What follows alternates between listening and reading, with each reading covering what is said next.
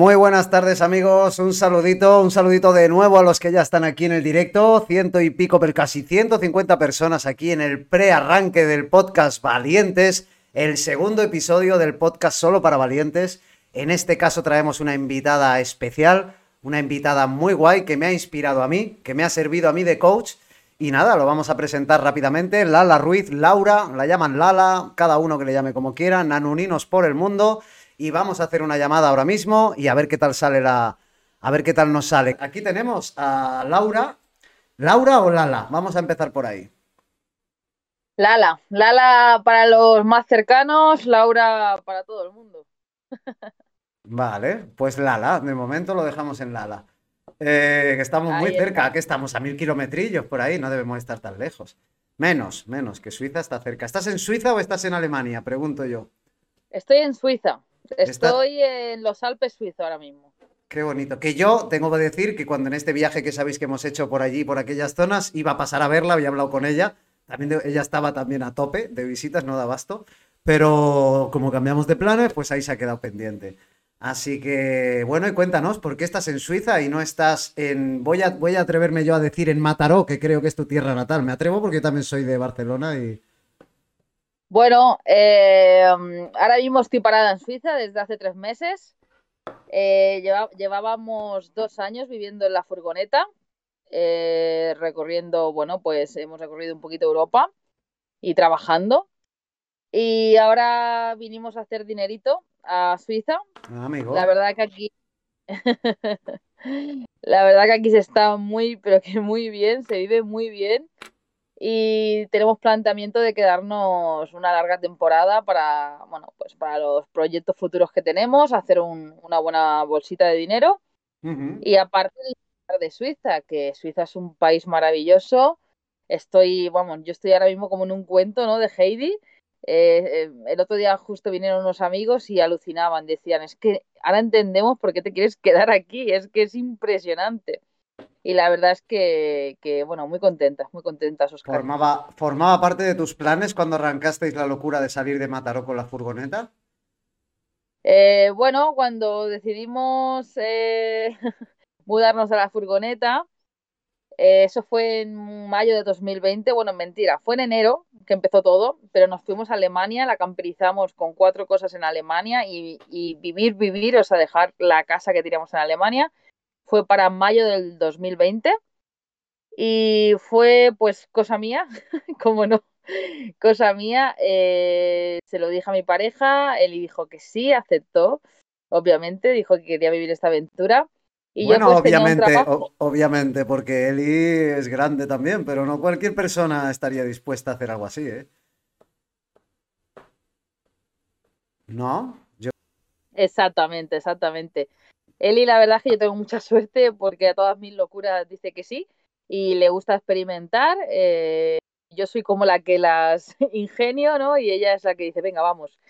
Y muy contenta de, bueno, de, habernos iniciado en esta aventura, en vivir en una furgoneta. No lo cambio por nada, eh, es otro tipo de vida. Y, y, bueno, pues en 2020 se lo propuse, dejamos nuestros trabajos fijos, yo estoy de excedencia, tengo una excedencia que no pienso volver eh, pero ahora va a ser tres años en enero que pedí esa excedencia, dejé mi trabajo fijo, eh, él igual, y nos lanzamos, eh, nos fuimos a Alemania, camperizamos, bueno, camperizar, si eso se dice camperizar. nada, hicimos una cama con tres maderas. ¿Cuánta inversión? ¿Cuánta inversión en la furgoneta? yo en la, ahora mismo, a día de hoy, en la furgoneta no, me he gastado más de 2.000 euros. Ah, o sea, sin contar la, la furgoneta, ¿eh? Obvio. O sea, lo que hay aquí dentro, pero porque reciclé muchísimo material, muchísima madera, o sea, los gastos más, más grandes así ha sido la electricidad, la calefacción china, que ya ves tú que son 100 euros, y poco más, aparte de la, no, la electricidad, porque hasta la nevera la conseguimos por 20 euros allí en, en Alemania también. Se, bueno, eh, no sé si lo sabéis, pero hay un mercado muy grande de segunda mano, regalan muchísimas cosas, puedes aprovechar muchísimas cosas. De hecho, la cocina completa era de un piso, es un poco grande, pero la metimos en la furgoneta y pues estuvimos un año y medio viviendo eh, sin electricidad, eso, eso, sin calefacción Pero eso es muy fuerte, eso es muy fuerte. Hay muchísima gente que lo hace, pero yo que he vivido como tú, pero en una pequeña autocaravana, con todos los lujos, el día que me han fallado las placas solares, el día que me ha fallado la nevera de GLP, y tal, yo me he cagado en todo, quiero decir. Y claro, o sea, vosotros habéis estado tan tranquilas sumando pequeños lujos, porque lo he ido viendo yo por Instagram. Ahora, después de un año y medio, me pongo una calefacción y yo pensaba, pero ¿cómo habéis estado hasta ahora si estáis en Alemania, en el norte de Francia? Además, trabajando en pleno invierno en Alemania. Por eso lo digo. Hostia, pero eso es muy fuerte, ¿eh? Ahora lo pienso, Oscar, y, te digo una cosa, yo creo que de estos dos años, la parte que más he disfrutado viviendo en la furgoneta ha sido no teniendo nada, de verdad. O sea, es que cuando no teníamos nada, no lo echábamos en falta. Y no sé, éramos felices con lo que teníamos. Teníamos un fregadero de estos portátiles, sacábamos la garrafa. Y valoras mucho, valoras mucho cualquier cosa y disfrutas mucho del momento. E, eso eso es una cosa que yo sí que me llevo, como yo digo. Yo cada X tiempo quiero vivir la experiencia otra vez de estar en la carretera, de estar suelto, de estar perdido, porque luego vuelves y vuelves a valorar las cosas más tontas que hay, que yo seguro que a ti, seguro que ahora cuando has estado en esa casita, que yo lo he visto en Instagram de Suiza, cualquier detallito tonto has dicho, hostia puta, ahora sí. Porque, joder, es otra historia. Totalmente. totalmente, Oscar. Nosotros estuvimos pues los dos años y tres meses antes de, de venir aquí a la casita o sea, es que ni la noche de bodas, ni hasta la noche de bodas la pasamos en la furgoneta. Eh, hemos estado dos años y pico que no habíamos pisado una casa. Cero, nada, nunca. Y fue, eh, ¿dónde fue? Fue aquí en Alemania cuando volvimos del viaje por Sicilia. Fue al llegar a Alemania que cogimos un mes el Airbnb, un Airbnb compartido con, con más gente y fue, wow, solo teníamos una habitación grande, pero ya era como un lujo, ¿no? Levantarte, tener tu ducha, que no era ni tuya, porque lo compartías con más gente, pero poderte ir a la cocina, hacerte el café con calma, en tu mesa, aprecias todo, todo. Y ya es que ni me acordaba después de dos años. ¿Que, que sentía la necesidad de, de tenerlo? No. Lo que sí que sentí después de dos años y tres meses, si te soy sincera, es el espacio. El espacio con mi pareja de un mes, un tiempecito, que nos fue genial ese mes que estuvimos en Airbnb, de tener un poco más espacio, porque habíamos estado un poco colapsadas con el tema de hacia dónde tiramos, qué hacemos, que al final nos vinimos eh, a Alemania para Suiza, eh, pero fue como es, era el colapso mental de para qué hacemos con nuestras vidas, para dónde tiramos, paramos a trabajar, seguimos viajando, ¿cómo lo hacemos? Y nos quisimos dar ese de pausa. Yo había llegado en ese mismo punto que vosotras, lo mismo, en paralelo, lo mismo, y había colapsado, estaba colapsado ya, o sea, estaba haciendo cosas, pensando en otras, eran demasiadas decisiones, muchísimas tomadas rápidas desde Alemania también, me quedo a trabajar, no me quedo a trabajar, me vendo la autocaravana, no me la vendo, me cojo un piso, no me lo cojo, eh, me cojo un terreno, voy a compartirlo con unos amigos, me voy a un camping, necesito descansar, necesito estabilidad un poquito, organizar mis ideas, mis podcasts, mi libro y era un colapso. Y ha sido como aterrizar aquí y llevo dos semanas y todavía, todavía estoy sintiendo esa sensación cuando me siento a ver la tele, cuando me pego una ducha, cuando abro la nevera, cuando frego los cacharros, todavía tengo esa sensación de decir, joder, qué flipe. ¿Qué pasa? Que ahora todavía, igual que tú, tengo mi casita con ruedas aquí. Entonces yo ahora ya para septiembre, por ejemplo, me vuelvo a subir a ella con ilusión, con ilusión y no por obligación, y me vuelvo a ir por ahí de viaje y tal, pero no por obligación, sino por placer. Y eso es como un sueño que creo que tú debes estar en esa situación ahora, como que tienes la sartén por el mango, que puedes viajar en avión, puedes tener tus perritas controladas, que ese es el problema que tenemos los que tenemos perro también. Irte a trabajar, dejar al perrito ocho horas. Eh, eso es un drama. Yo te veía a ti decía, a ver cómo lo hacen el Ala y Eli, para ver si yo también me atrevo a ponerme a trabajar y a dejar mi perro en la furgoneta. Y eso, aunque parezca una tontería, es duro para. No podemos estar tranquilos trabajando. No sé si a ti te ha pasado también de decir, sí, se puede, se puede vivir así, pero joder, tiene sus cositas también. Claro, o sea, yo siempre lo digo, la van life o la camper life o como lo quiera llamar la gente, ¿no? A día de hoy eh, es algo que tú eliges. O sea, no es idílica, no es lo que veis en redes sociales. Cada uno va a tener su propia experiencia y no es para todo el mundo. Eh, además, yo sí que es verdad, y lo digo, que no me, o sea, yo aquí en Suiza estoy en una casa porque Suiza te obliga a estar en una casa. Es decir, tú puedes estar hasta tres meses viviendo en una furgoneta y trabajando, pero para que te den el permiso B para poder trabajar más tiempo o larga duración aquí en Suiza, el L, el B, bueno, hay, hay diferentes clases de permisos, necesitas eh, tener un domicilio fiscal, vamos, una residencia. Entonces yo es por obligación, por así decirlo, pero sinceramente, a día de hoy, si tú me dices, de hecho, ahora estoy en un proceso de cambio, porque estoy aquí en los Alpes Alpes. Estamos hablando, bueno, estabas hablando de, ese momento, de, vivir, de vivir en la furgoneta de verdad, idílico, no idílico, las opciones de que hacerlo porque quieres o porque, porque no te queda otra. Exacto, exacto. No, bueno, lo que te decía, que yo creo que somos muy afortunados, Oscar. Eh, al final, yo el hacer dinero y el parar aquí con mi pareja también era por uno de los proyectos personales que tenemos, es hacer dinero para tener un campo base, sea un terrenito, sea lo que sea, el día de mañana y, luego, pues el resto del año, pues estar viajando, como tú dices, por placer. Eh, yo no me he llegado a cansar nunca de la furgoneta en dos años y tres meses que hemos estado. Nunca, es lo que te he dicho, nunca. La verdad es que mira que he vivido simple y durante, y la mayoría del tiempo, durante un año y medio. Eh, pero bueno, sé, lo que sí que sabía que, a, ver, hay algo que hay que tener claro, ¿vale?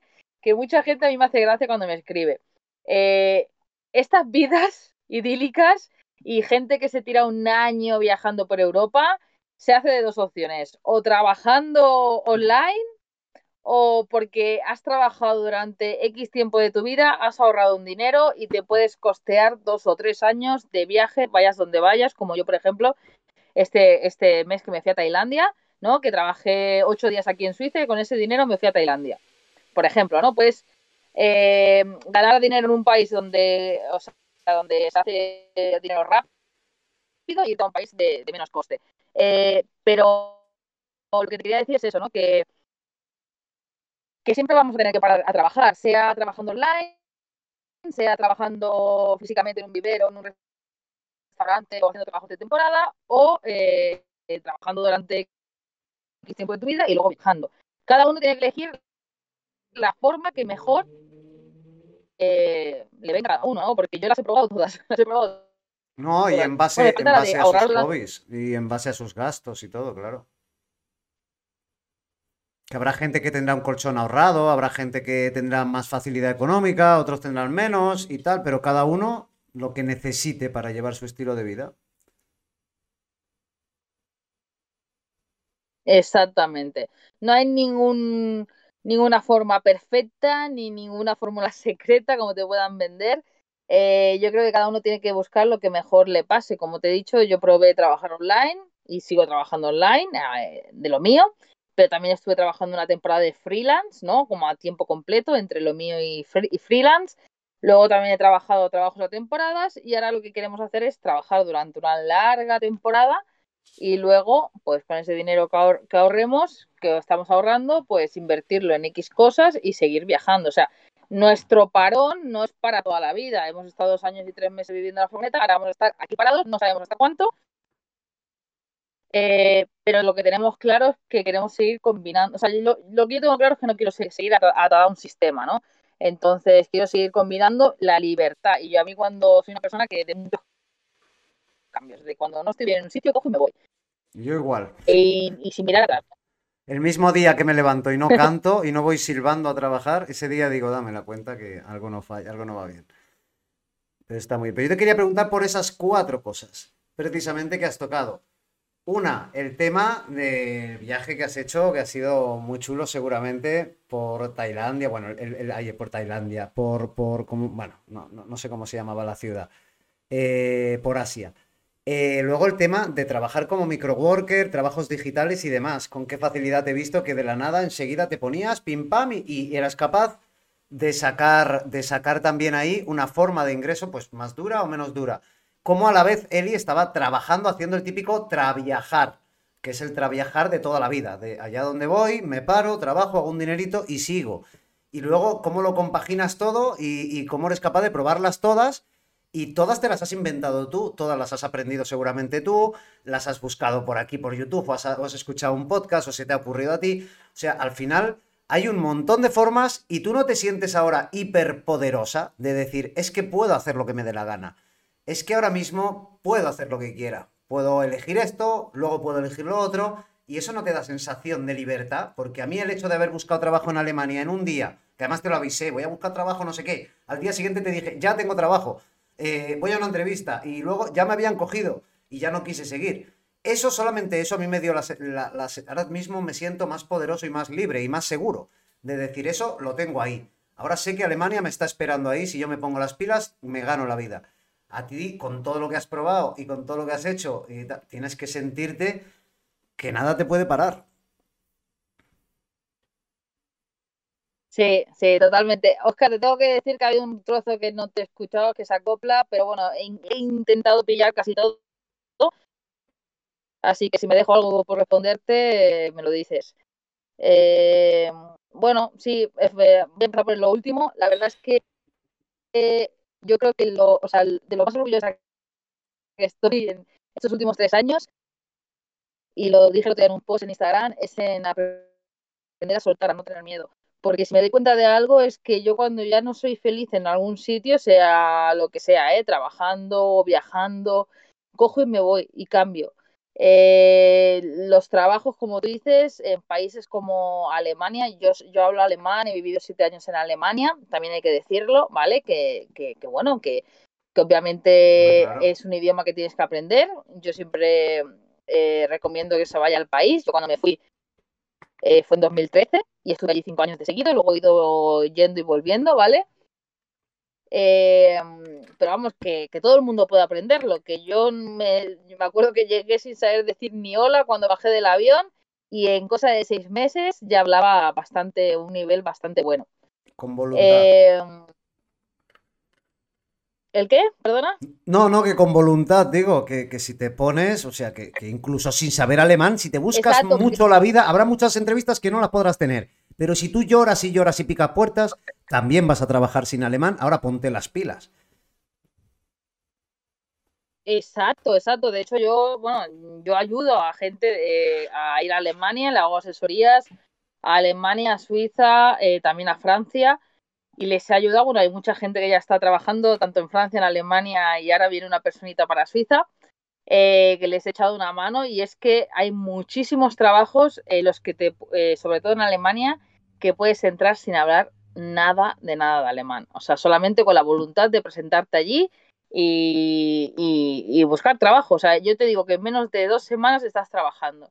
Pero bueno, eso ese miedo, ¿no? Ese miedo a soltar, a dejar la vida que tenemos, aunque no nos guste, aunque estemos en nuestra zona de confort, estemos amargados, eh, no, lo consigue todo el mundo, ¿no? Porque no tiene el valor, eh, no, tienen el valor de hacerlo.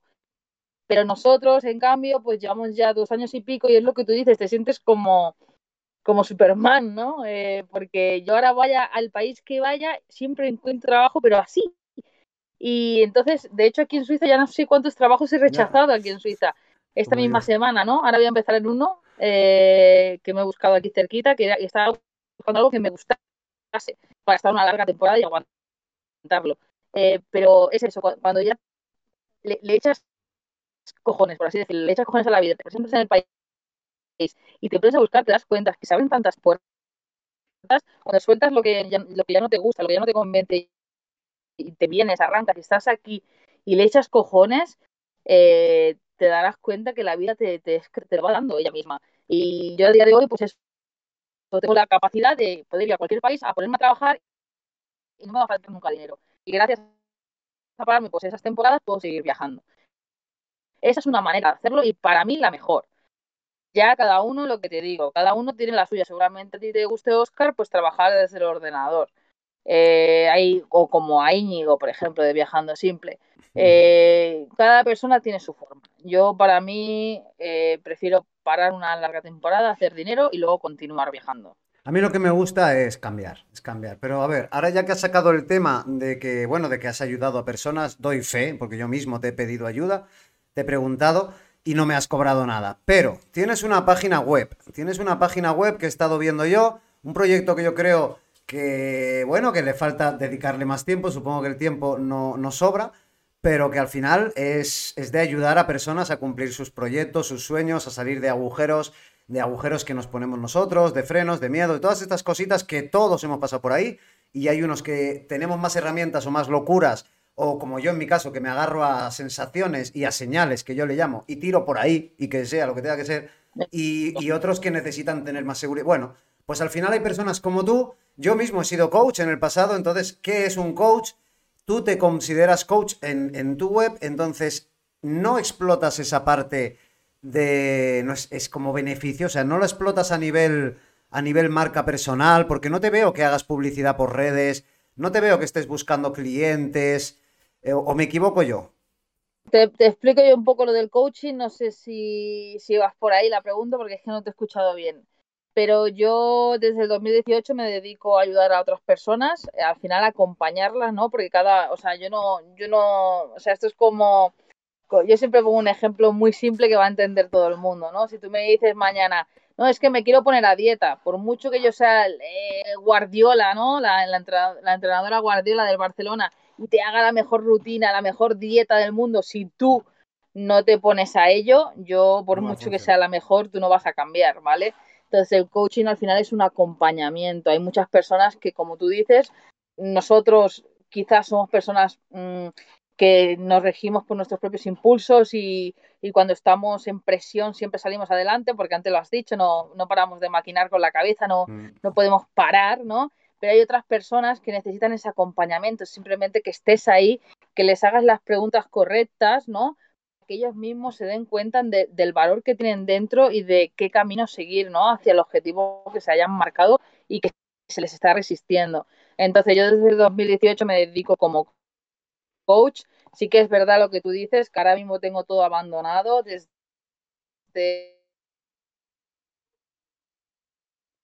que llegué de Sicilia en enero, quise pegar un parón total de redes sociales, de bueno, de mi trabajo. Ahora hace apenas una semana, lo, una semana, dos semanas lo he retomado, que me llamó, bueno, me llamaron un par de clientes antiguos, luego otra chica, amiga de otra amiga, y luego pues gente que me ha, me ha conocido por redes sociales para hacer asesorías, como te he dicho, eh, para trabajar en Suiza, Alemania o Francia, ¿vale? Eso es otro tema aparte, eso no tiene nada que ver con el coach, el coaching es el coaching, es un acompañamiento, ¿vale? Eh, que te ayuda a cumplir ese objetivo que, bueno, que se te está, que se está resistiendo, ¿no?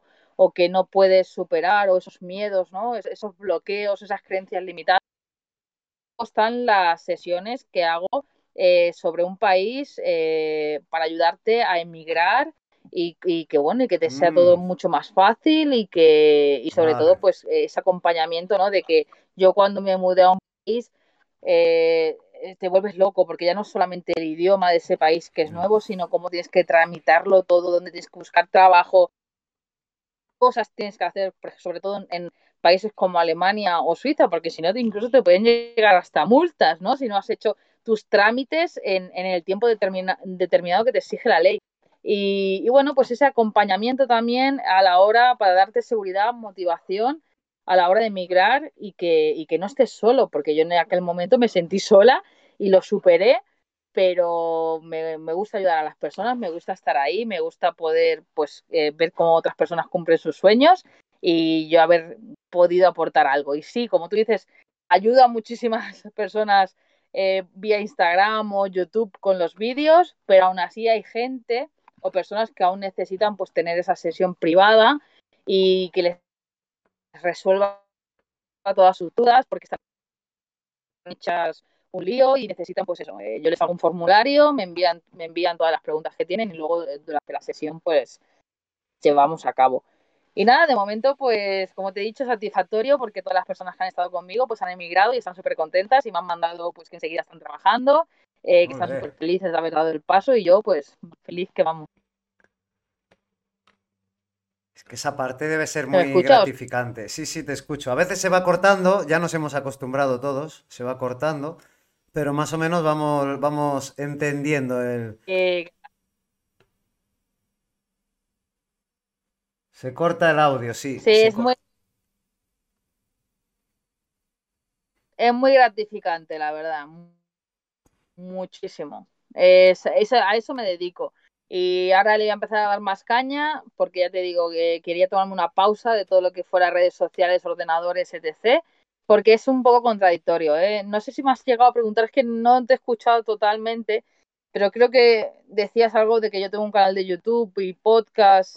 No sé si has dicho algo. me he inventado, que no, ¿eh? Puede ser. Que no te veo, que no te veo hacer publicidad de tu marca como tal, de tu marca, pues aparte de YouTube y de podcast y de web, no te veo, te veo hablar siempre de tus aventuras. Pero no te veo ir metiendo como yo todo el día, que estoy metiendo allí enlaces, enlaces, enlaces, dale aquí, dale aquí, dale aquí, ven a ver mi podcast, ven a ver, ¿sabes, no? Sí, totalmente. Sí, sí, no, lo que la, explicación es esa. Yo cuando volví de Sicilia, como te he dicho, necesitaba una conexión conmigo misma, necesitaba eh, pues estar tranquilito en la temporada, simplemente estar, aquí presente, ¿no? Tener como esa rutina ahora y necesitaba pues desconectar de, de todo lo que fuera redes sociales. Y es como que le tengo un amor-odio, ¿no? Porque sí que es una muy buena herramienta primero para conectar con personas, para poder ayudarles o para hacer amigos, amistades, como las personas que han venido hace poco aquí a casa, ¿no? Que siempre que viene alguien, ahora tengo un par de visitas más este mes y siempre me hace muchísima ilusión acoger a otros viajeros. Eh, pero luego, por otra parte, las redes sociales a veces son muy esclavas. Y no es porque al final las usamos también como herramientas de trabajo, ¿no? Para promocionarte. Para mí a veces resultan un poco esclavas y tomarse esa pequeña pausa o ese pequeño kick de fuera todo, la verdad es que viene súper bien. Qué bien, qué bien. No, no, son un poco esclavas, no, son muy esclavas. Yo sueño con el día de poder pagar a alguien que me lleve Instagram y TikTok. Sueño con el día. o sea que es durísimo. Totalmente, totalmente. Y yo antes, pues eso, empecé muy a full pero muy a full con todo, con podcast, YouTube, con todo, e Instagram, y al final, o sea, llega un momento que revientas. O sea, el trabajo de coaching, el trabajo de freelance, el estar viajando, el llegó un momento que, que, dije, mira, prefiero estar tranquila, trabajar para, para otros una temporada en algo que me guste, ganar dinero, hacer ocho horas y olvidarme de todo. Pero aún así lo que sí que pues he vuelto a retomar pues es mi trabajo, que es el coaching de las asesorías, que eso sí que me, bueno, para mí es un placer hacerlo y, me encanta, me encanta. De hecho es que estoy súper contenta porque la última que tuve de, de, la chica que quiere venir para Suiza quedó súper encantada y me hizo súper ilusión, la verdad. Que no es fácil, porque los que han visto mi web saben que yo ya nací siendo, o sea, mi web ya traía mentoría, yo ya venía enfocado por ahí. De hecho, mi, marca anterior se llamaba Ayudo a Pymes, ¿vale? O sea, yo ya venía en esa línea, pero es infernal. O sea, es durísimo. El trabajo que hay detrás de cualquier pequeña ayuda y la responsabilidad que hay detrás es tremenda. Yo por eso dejé de hacerlo. Porque yo necesito datos y datos y más información y charlar y charlar para sacar tus puntos fuertes, para... Y claro, es que se te iba por una... Para una asesoría, a lo mejor de una hora, yo requería seis horas por mi parte ahí, de ver su proyecto, porque yo sobre todo eran proyectos, sacar a cabo proyectos, ideas, marcas, lo que fuera, ¿no? Y a mí se me iba, y yo decía, es que si te tuviera que cobrar de verdad lo que le dedico, digo, no me, no, no, me daría vergüenza. Entonces, por eso dejé ese mundillo, por eso estoy interesado en los que también tocáis estos temas, pues cómo lo enfocáis, porque sé que detrás hay un trabajo que no está pagado y tal vez es por eso que no te hayas podido, pregunto, ¿eh? que no te hayas podido dedicar a full time eh, como coach, por lo mal pagado que está y porque en España, por ejemplo, no está normalizado. De hecho, el otro día cuando hablábamos de coach, eso es de vendehumos, eso es, en España el 50% de las personas creen que un coach es en vendehumos, porque España es muy ignorante en estas cosas y, es verdad, debo decirlo. No, y porque los hay, Oscar, y porque los hay, o sea, sí, claro. Eh, también mucha gente se aprovecha y se pone no sé, yo por ejemplo lo veo mucho en amigas mías, ¿no? Que tienen eh, carrera, carreras, por ejemplo, a lo mejor de, de, física, ¿no? De educación física. Y ahora, y ahora cualquiera que vaya al gimnasio y tenga un poco de, experiencia, o sea, que tenga un físico increíble y tenga un poco de experiencia, pues se pone coach y hace dietas, eh, lo sé sobre todo en este mundillo, ¿no? Que esté muy puesto. Y, le y hace dietas y alimentación y tal, ¿no? Y, a día de hoy, pues todo el mundo, o sea, es lo que te digo, ¿no? Es la controversia de las redes sociales. Hay gente titulada buenísima que está en Instagram y es y no está, y, o sea, que está en Instagram o en otras redes sociales y no es nada conocida, pues porque a lo mejor no sabe cómo llevarla, no sabe cómo promocionarse o tal. Y luego hay personas que a lo mejor no están ni tituladas, no tienen ni idea, simplemente se han puesto soy fulanita, coach de no sé qué, y por su cara bonita o por, por saber venderse, ¿no? Pues mm, claro, lo están claro. petando, ¿no? Sí, sí. Pero no tienen, o sea, al final, al, fi- al final, o sea, en España sí que de lo que tú dices, tenemos la tendencia en eh, lo del coaching está desde 1900, desde 1980 y algo, si no recuerdo mal, de que lo, bueno, que, que empezó el coaching allí en Estados Unidos. Y claro, allí se, se, se ve, se sabe, ¿no? Aquí es lo que tú dices, son vendehumos. El coaching, el- los mentores, los todo.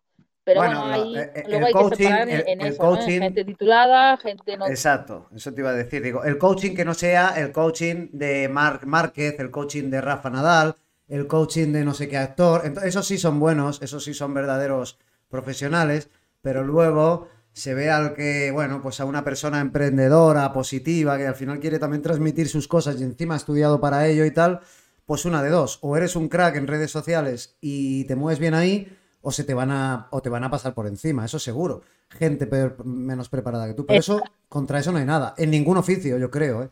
Yo creo que ahí eh, Que muchísimos Que ojo, eh, que, que, o sea, que me refiero que ojo, que, em, que también a- admiro mucho a las personas que, oye, que de nada, de la nada, se montan un imperio, porque, oye, su trabajo también han tenido, ¿eh? No, sí, sí, Eh, si no han que luego esté- estén más.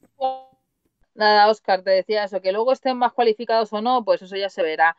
Pero, o sea, que luego, porque luego a mí, a mí me ha pasado clientas que dicen, hostia, es que probé, o, o, o incluso con psicólogas. Me han venido clientas que han estado en terapia con psicólogas, porque eh, el coaching para los psicólogos es como una amenaza también, ¿no? Es Mm. como, Terapia pues es lo que te estaba diciendo antes es como, oye, oye, me estás quitando trabajo, ¿no? Pero no tiene nada que ver. Yo, por ejemplo, si me viene alguien con una patología, directamente le digo, oye, tú no necesitas coaching, necesitas, ¿no? O sea, hay que separar lo, quien necesita un psiquiatra, quien necesita un psicólogo, quien necesita un coach, quien necesita un mentor, quien necesita un guía espiritual. O sea, cada uno, yo no, yo no, yo no so- o sea, yo no puedo hacer el trabajo de todos. Que cada uno se encargue de su trabajo, ¿no? Por así decirlo. Pero bueno, hay personas que cogen todo, todo, avaricia, dinero, ¿no? Y ahí es cuando me, me han venido personas que me han dicho, hostia, es que la, la, la, he estado con un psicólogo, he hecho más de... Y con él sentía que no avanzaba, ¿no? Y eso, wow, ¿sabes? A mí me, me hace que, reflexionar, ¿no? Que dices, hostia, y luego los, por ejemplo, lo sé porque me lo han dicho, mucho trabajo, es como que no sé qué. Bueno, pero yo he estudiado dos años y medio. O sea, que tú hayas estudiado una carrera de cuatro, vale, pero yo me estoy especificando en algo en concreto.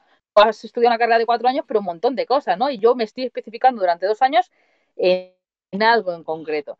Entonces, bueno, eh, el tema de los estudios es que están, siempre hay pues lo típico, los titulitis, los que tienen carrera y siempre hay como esa pelea, discusión, ¿no? Entre quién está más cualificado o no.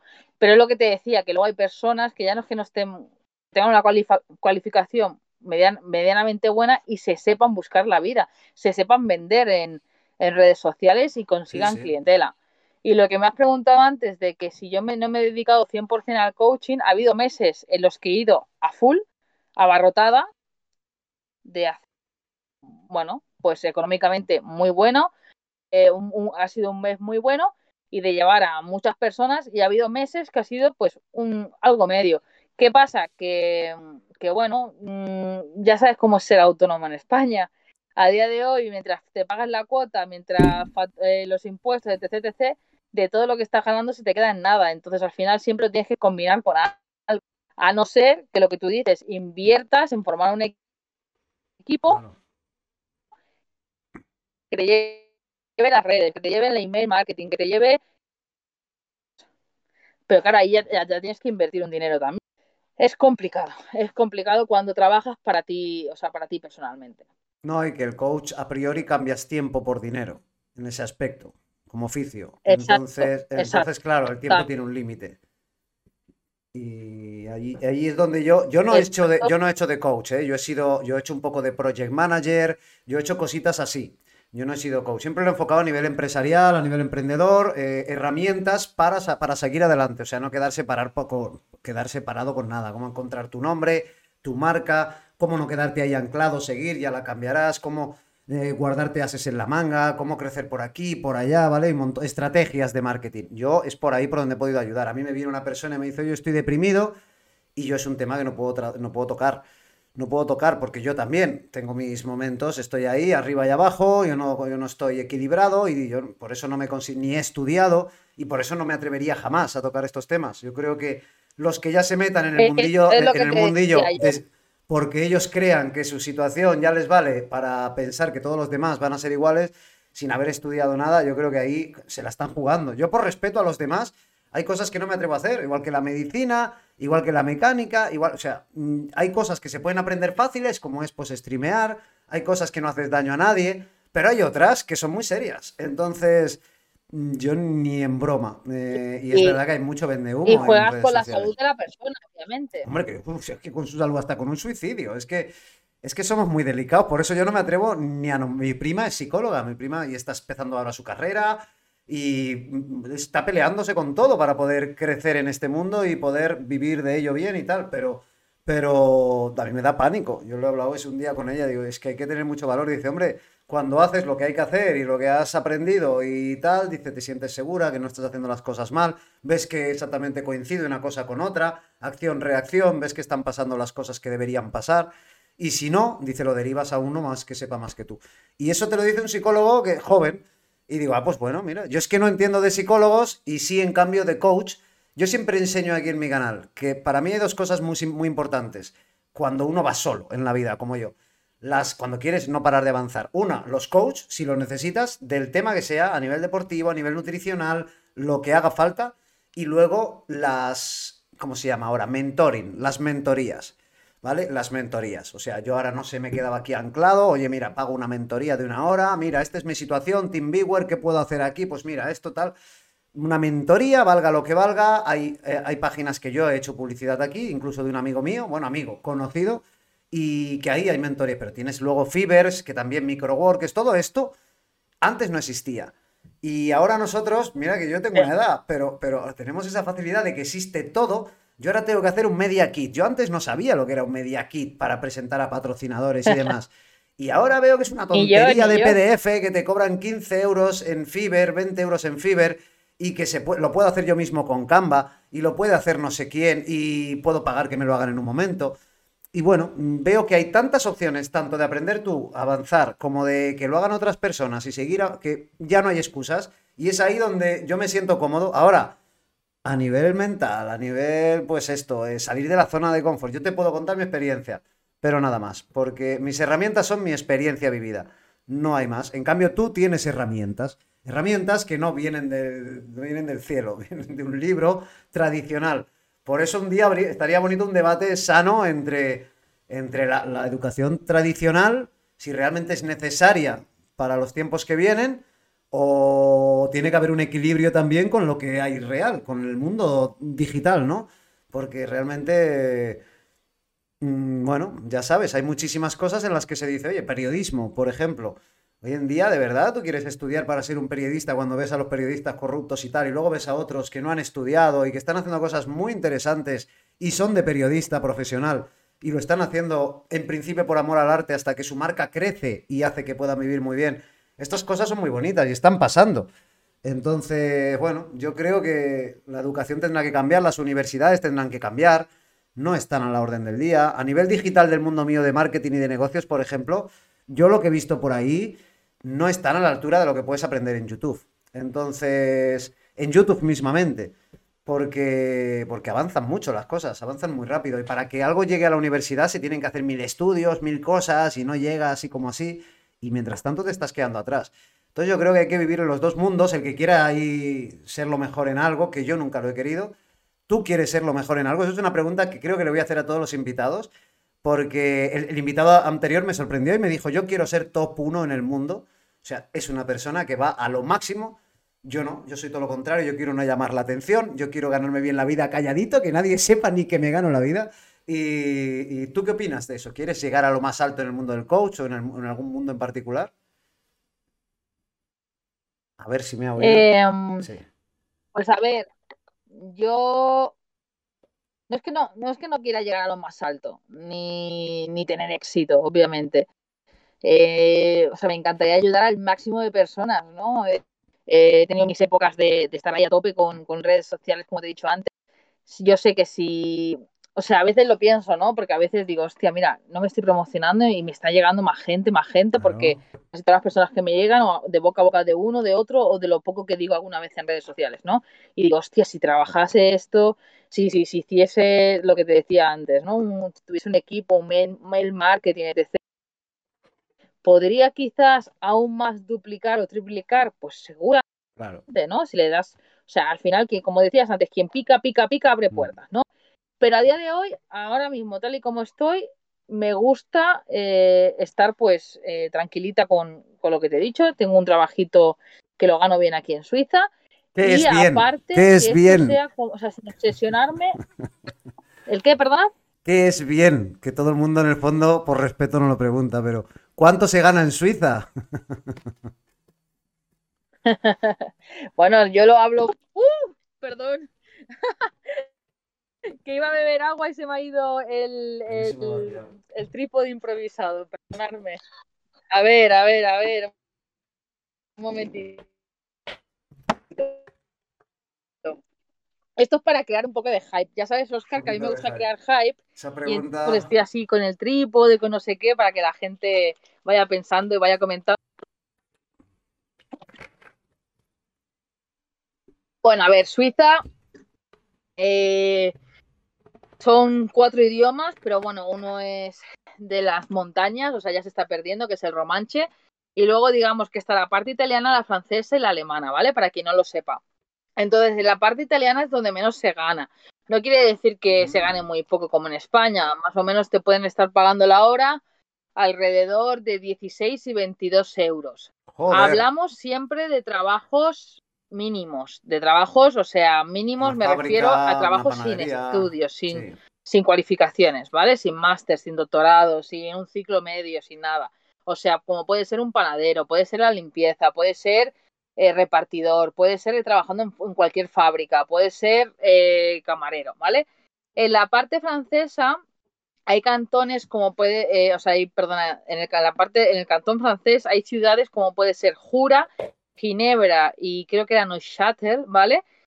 Que tienen, han puesto un salario mínimo, ¿vale? Mm. O sea, que todo el mundo como mínimo tiene que cobrar eso y son 24 euros la hora, ¿vale? Para que os hagáis puta. una pequeñita idea.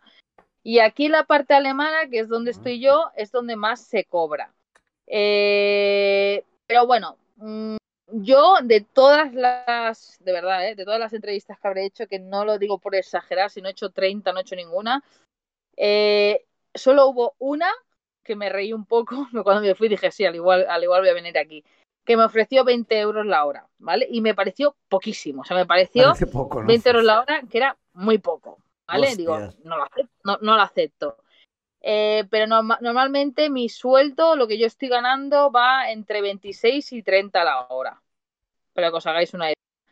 Eh, alguien que no tiene. Yo tengo el idioma, lo vuelvo a repetir. Yo, te- yo hablo alemán. eh, entonces, bueno, pues al final no quiere decir que si no habláis alemán o cualquiera de los otros de los otros idiomas no vayáis a encontrar trabajo. Claro que vais a encontrar de limpieza, de repartidor. Hay mucho en fábricas con un poquito de inglés ya podéis entrar. Eh, hay muchos trabajos que no necesitáis el idioma, pero tener un poco de cabeza de que al final, si no tenéis idioma, pues tenéis un rango, no sé si se me ve, pero así. Si tenéis idioma, pues tenéis un rango así. O sea, al final se abre la, la brecha, ¿no? Tú puedes elegir, puedes dejar un trabajo, mañana tener otro. En cambio, cuando uno llega a un país, como a mí me pasó cuando llegué a Alemania en 2013 y no tenía idioma, pues cogía y aguantaba lo que había. Claro. Cuando aprendí el idioma, pues yo ya luego elegía el trabajo que a mí mejor me Claro, convenía, ¿no? Porque tienen más, bueno, pues puedes ir a, hay mucho trabajo, entonces puedes, puedes ir a hacer más entrevistas y a- hasta el que más te convenza. Sí, sí, sí. sí. Y, un sueldo, pues eso, un sueldo sin idioma mínimo que yo aceptaría en la parte alemana, 23, lo que of- ofrecen en fábricas, 23,80, 24, eso sería lo mínimo que yo aceptaría en la parte alemana. Eh, y de ahí para arriba. Pero, por ejemplo, por si bueno, por si hay algún hombre, seguro que hay muchos hombres aquí en el chat. Muchos. Uno de los trabajos, bueno, uno de ellos, de los trabajos que más demanda tienen es trabajar de peón en la obra. Peón en la obra, lampista, pintores, todo lo que sea fontaneros, electricistas. Aquí en Suiza, eh, sin idioma, podéis ir a las ETTs, ¿vale? Buscar por, o sea, preguntar por trabajos en obra y os cogen sin idioma eh, conozco muchos casos, y además son mínimo 33 la hora, 33 euros la hora, o sea, menos de 33 euros la hora como peón no aceptéis. 300 euros al día. ¿Perdona? 300 euros al día casi. Exacto. Y luego además, eh, eh, normalmente como estás todo el día trabajando fuera, si eres peón de obra trabajando fuera, te suelen dar una, una o sea, un, no, no todas, ¿eh? eso ya depende de la ETT, tal, ¿no? Una, una, ¿cómo se llama esto? Una, por la alimentación, una dieta, una... Una cartilla de alimentación, un, sí. Sí, 16 eh, francos al día para, para, la dieta, sí. para poder comer. Y si me vais a preguntar cuánto es franco y cuántos euros, a día de hoy el franco y el euro está casi a la par casi a la par. O sea, si yo os digo que más o menos el sueldo sin idiomas mínimo de en bruto al 100%, o sea, jornada completa va 3.800 más o menos, 3.800, entre 3.800 y 4.200.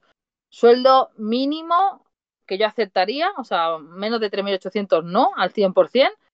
Eh, y limpio, pues también va, depende del cantón, es como Cataluña, Murcia, Andorra, ahí Andorra, Andalucía.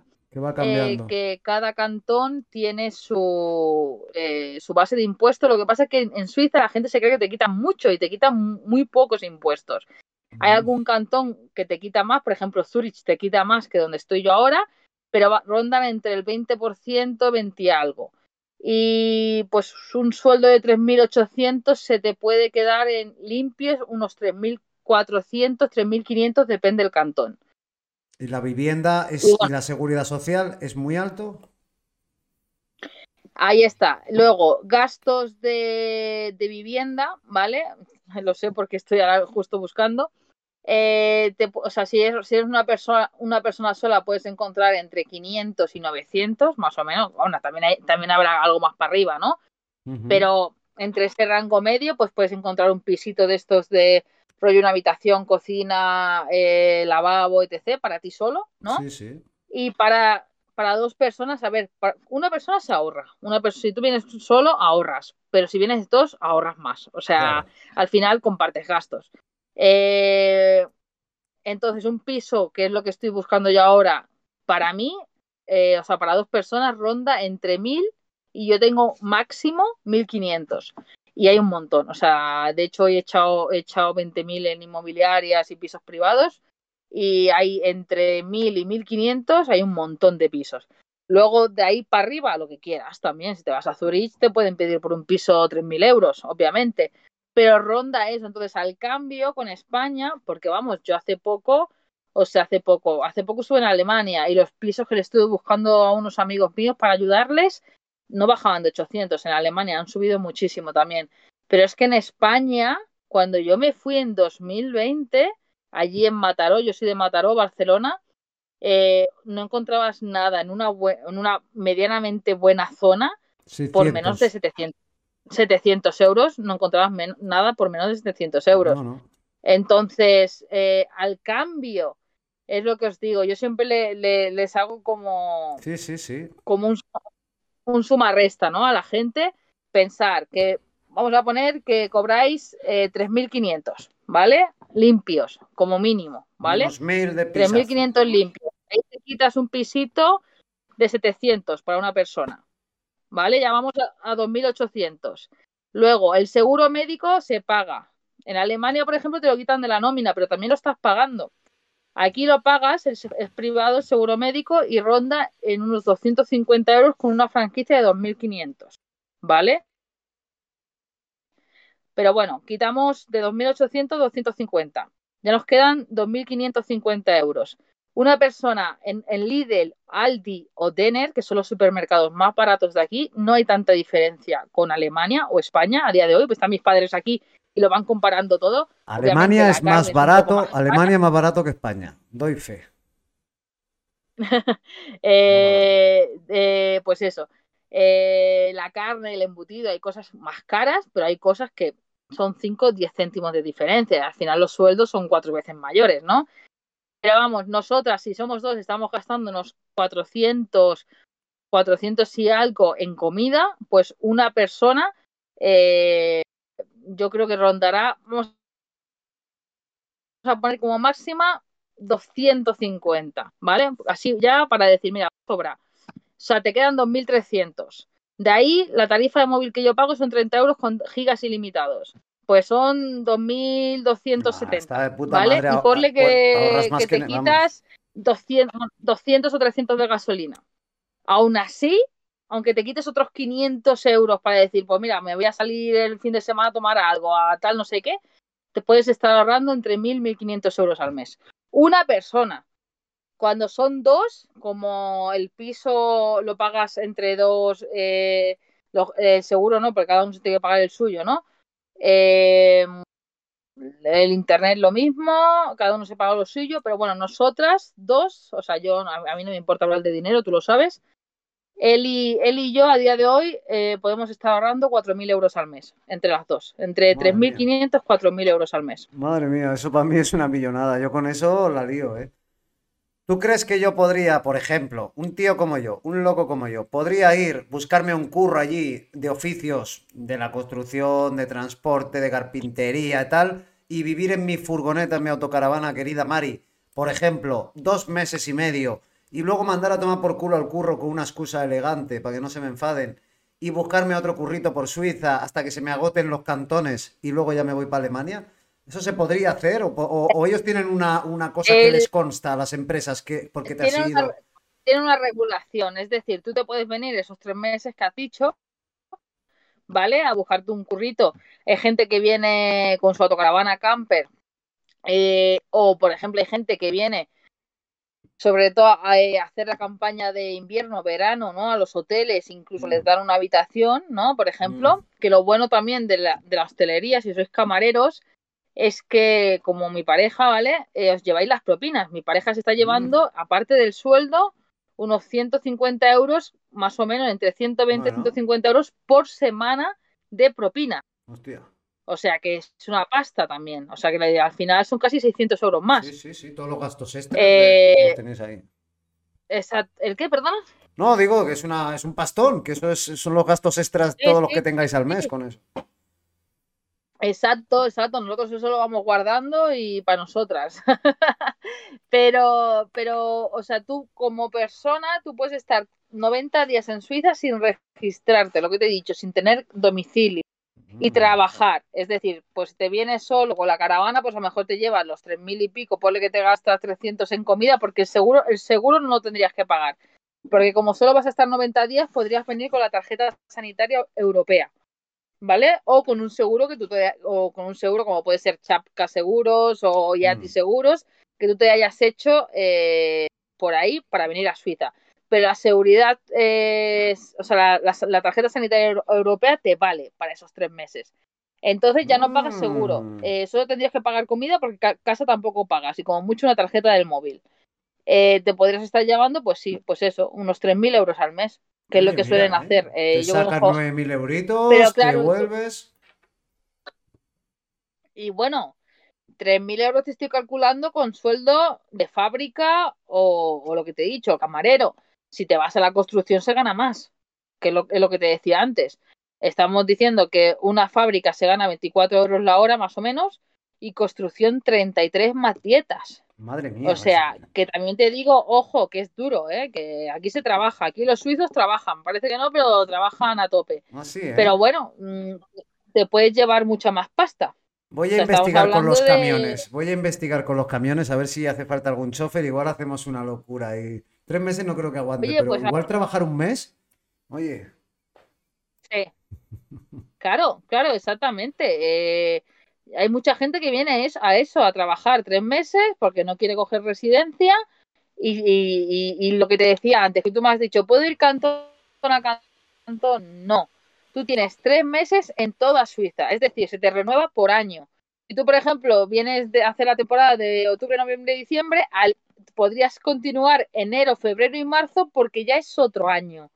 Pero si tú, por ejemplo, vienes lunes, ay, lunes, enero, eh, febrero, marzo y luego quieres volver a venir en julio, agosto, septiembre, no puedes, te tienes que esperar a los otros tres meses, porque va con permisos, a no ser que te quedes como yo, que yo ya, pues ya que he venido aquí, prefiero quedarme hacer una temporada larga, estar trabajando en algo que me guste y estar tranquilita, pues yo mi, mi estimación creemos que vamos a estar un par de añitos seguro, un par de años. Pues aquí porque ¿eh? además nos gusta ¿Y qué vas a hacer con tanto dinero? ¿Qué, vais a hacer con tanto dinero? ¿Habéis planeado algo? Os va a salir el dinero por las orejas, lo sabéis, ¿no?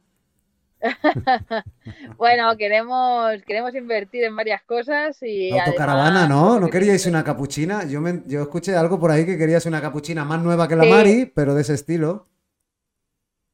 Sí, sí, sí. En principio queríamos el terrenito, la autocaravana, pero bueno, ya sabes cómo va la vida, va cambiando los planes y no sabemos qué haremos con el vehículo. De momento nos vamos a quedar con la camper, porque al final es lo que hablábamos, ¿no? Lo cogemos ahora los fines de semana siempre que tenemos fiesta, porque Alemania nos queda a una horita, la Selva Negra.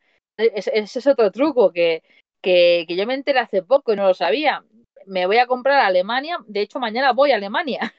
mañana voy con mis padres, que los tengo aquí, se, se, van el miércoles para España, entonces van, van a ir a llenar gasolina Alemania, ya que está mucho más barata, bueno, está mucho más barata, está 25 céntimos más barato, ¿vale? A día de hoy. Y aparte yo aprovecho con ellos y voy a ir a llenar a la, despensa en Lidl, que aunque lo que decía antes, los precios son muy similares, tampoco hay tantísima diferencia, pero bueno, ya sí tengo que ir, aprovecho, lleno gasolina, lleno comida, lleno todo. Y además, si tú haces un gasto, que yo me enteré hace poco, si tú haces un gasto de más de 60 euros en Alemania, tú pides, se llama un documento que se llama Mea Stoya, ¿vale? Y te vas a la aduana, y esto es como con, Andorra, creo que pasa algo similar. Te vas a la aduana, te, lo sellan y te, devuelven el IVA. O sea, encima te vas a Alemania, compras más barato y encima me devuelven dinero por el IVA, porque el IVA aquí es menor que, que allí en Alemania. Hostia. No sé si me estoy explicando. Sí, sí, pero, sí, sí, Pero vamos, que, que, encima, pues Que vale la pena hacer un paseíto ahí a la Selva Negra alemana. Vale. Bueno, yo mira, tengo aquí la foto, mira mi cuadro, mira el cuadro que tengo aquí de la Selva Negra alemana. Mira, mira, mira, mira. Ay, yo no te veo, Oscar. Ah, es verdad, que, tú no, que, tú no, me ves, es verdad, es verdad, lo está viendo la gente. Hostia, no me había acordado. Estaba enseñando, estaba enseñando un cuadro foto que tengo ahí en la Selva Negra Alemania cuando ya salí pitando, pero que estaba súper contento en un banco gigante que hay que me quedan los pies colgando. Muy gracioso. Muy bien, muy bien. A ver qué, dudas os han salido por aquí. A ver. Claro, no sé, por ejemplo, yo tengo un amigo mío que es informático, ¿vale? Y él está trabajando en Alemania, pero le han ofrecido un trabajo aquí ganando. a ver, que él también lleva muchos años, ¿eh? dedicándose a la informática y aparte hace un trabajo específico y tal. Pero le estuvimos hablando hace poco porque le han ofrecido un trabajo y lo mismo se viene que le pagan 100.000 al año. O pues sea, casi 10.000 al mes. Casi, o son, son unos 8.000 al mes, más o menos, 8.000, 9.000 al mes. Qué bonito, es, qué bonito es eso, ¿eh? Pues fíjate que yo, una de mis mejores amigas que acabo de ir a visitar antes de venirme para aquí para el norte, eh, trabaja para una empresa alemana que todo el mundo conocerá que se llama AMD, ¿vale? Está Nvidia y está AMD, como muchos sabéis, las tarjetas gráficas, procesadores. Pues llevaba años trabajando ahí. Le han ofrecido un puesto directo con la empresa, había un intermediario o algo, ahora va a trabajar directo con la empresa. Le han puesto coche de empresa, dieta, directo en Alemania, pero trabajando en España, ¿eh? Ojo. O sea, esas condiciones. Y sueldo de 100.000. Sueldo de 100.000 o no sé cuánto, una burrada como la que acabas de decir no te sé decir el número exacto, pero un sueldo que ella misma dice, madre mía. O sea, flipa. A veces la vida sonríe y encima está haciendo lo que le gusta. Oye, qué bonito. Qué envidia también, qué cabrones. Está muy bien. En Alemania, en Alemania también se gana, se gana muy bien. A ver, no tiene comparación a Suiza. Yo he vivido muchos años en Alemania, ¿no? No tiene comparación, obviamente, ¿no? Con los salarios suizos pero que me refiero que también trabajos cualificados, como puede ser un ingeniero, pues obviamente si lo comparamos con España ya es un paso muy, muy grande. Y lo bueno que Alemania es un país muy grande y creo que tiene, que tiene, que, o sea, que la gente puede tener hasta incluso más facilidad, ¿no? Para encontrar trabajo, ya que hay muchísimas vacantes y sobre todo para personas cualificadas. Eh, yo tengo yo cuando estaba yo viviendo, pues había muchos amigos míos que eran enfermeros, de geriátricos, arquitectos, eh, informáticos, como te digo, eh, bioquímicos y todos, pues, bueno, han acabado, la verdad, que con esfuerzo, aprendiendo el idioma, han acabado muy buenos trabajos. Y otros, parte del grupito que éramos, nos, hemos venido a Suiza. Que tengo una amiga que es fisioterapia, fisioterapeuta otra arquitecta y otro, eh, ah, ¿cómo se dice esto? Bioquímico también, no sé qué. Y pues obviamente también la están ganando muy bien aquí en Suiza. Joder, qué guay. Entonces, al ver el problema de España con estos países, pues es eso, que yo creo que en España, primero que tal y como está el país y segundo que creo que no salvo muy pocas empresas o a lo mejor empresas más internacionales no te ofrecen a lo mejor el salario que te pueden ofrecer estos países. No, no, seguro que no. Seguro que no. Y luego los oficios, yo puse la diferencia más o menos. Mira, con un oficio como el mío de camionero, lo expliqué. No, me acuerdo que lo dije exacto, porque como hablé con tantas empresas, vi que siempre eh, era el mismo diferencial con España. Más o menos siempre era el mismo diferencial. Y no era tanto como la gente se cree, la verdad. En el oficio de camionero sin, eh, sin idiomas, quiero decir, el pelao, conductor de tráiler, sí, pero pelao, eran como 500 euros más, netos, que es mucho dinero, que a veces dicen, no es tanto, bueno, 500 euros más netos es muchísimo dinero, o sea, hay gente que cobra eso, yo mismo vivo con eso o con menos de eso, ¿vale? O sea, y llevo así muchos años, ya llevo ya mucho tiempo así, pero bueno, esa es la diferencia. Por ejemplo, en el sector de la logística, ¿eh? Otra cosa ya, no, no tengo ni idea en los demás que ya lo has comentado tú. Y luego en Suiza yo creo que hay un poco más de margen. Yo creo que hay todavía, si hay un diferencial de 500 euros con Alemania, digo yo que con Suiza un chofer de camión, si consigue allí faena, tendrá un margen de 1.000, 1.500 incluso con un sueldo de España. Eso, eso creo yo, por lo que he oído. que lo 1.500, 2.000. Pues hay diferencia, ¿eh? y, Suiza está aquí al lado. Quiero decir que tampoco es un cambio de vida tan radical que puedes coger el coche en un momento dado y, venir y venir a España. Sí, sí. La verdad que sí. No, no, decía que para eso está tu web, que si alguien tiene miedo y no se atreve a lanzarse, que para eso tiene, tiene tu web, ah, que, no, que, no, hemos dicho cómo se llama. Bueno, lo habrá puesto seguramente Patri. Sí, aquí está, a ver, lalaruizmartinezcoaching.com. Ahí la tenemos. Exacto, y si no, más simple, me pueden, al final siempre todo el mundo me acaba contactando por Instagram, Anonymous por el mundo, y ahí pueden hablar, podemos charlar y ver sinceramente si el caso eh, o las dudas que tiene esa persona se las puedo resolver yo, porque lo, como he dicho antes, o el problema que tenga, ¿no? Eh, al final yo solo cojo a personas que realmente las pueda ayudar con mi, con mi formación, no voy a coger a todo el mundo por, por dinero como te he dicho antes, yo ahora tengo mi trabajo, entonces para mí esto es un trabajo que me guste, que hago, pero no lo, no lo tengo como, o sea, como focus, que sea mi primer trabajo y me estoy involucrando en ello, no. Eh, prefiero estar aquí tranquilita este tiempo que esté parada, haciendo mis horas, yéndome a casa y ocupándome de otras cosas eh, y teniendo esto como una, bueno, pues como un, un segundo trabajo, por así decirlo. De las perritas, que ayer estuvimos viendo algún vídeo tuyo y no me acordaba. Me acuerdo del nombre de Chloe, pero no me acuerdo de su hermana. ¿Cómo se llama? De Noah, Noah. Noah, no hay Chloe. No me acordaba del no nombre. Hay, no hay Chloe. Eso es, eso es. Tenía que ocupar de, las perritas también. Bueno. Exacto. No, Oscar, es que tú te habrás dado cuenta ahora que hayas parado en casa también, ¿no? Tanto si estamos rodando por ahí, por el mundo, parados en algún lugar con la camper o estamos en una casa, al final a veces cuando estamos involucrados, yo soy una persona que no paro también, yo creo que como tú, tenemos el, coco en mil cosas, ¿no? Y hacer esto y hacer lo otro.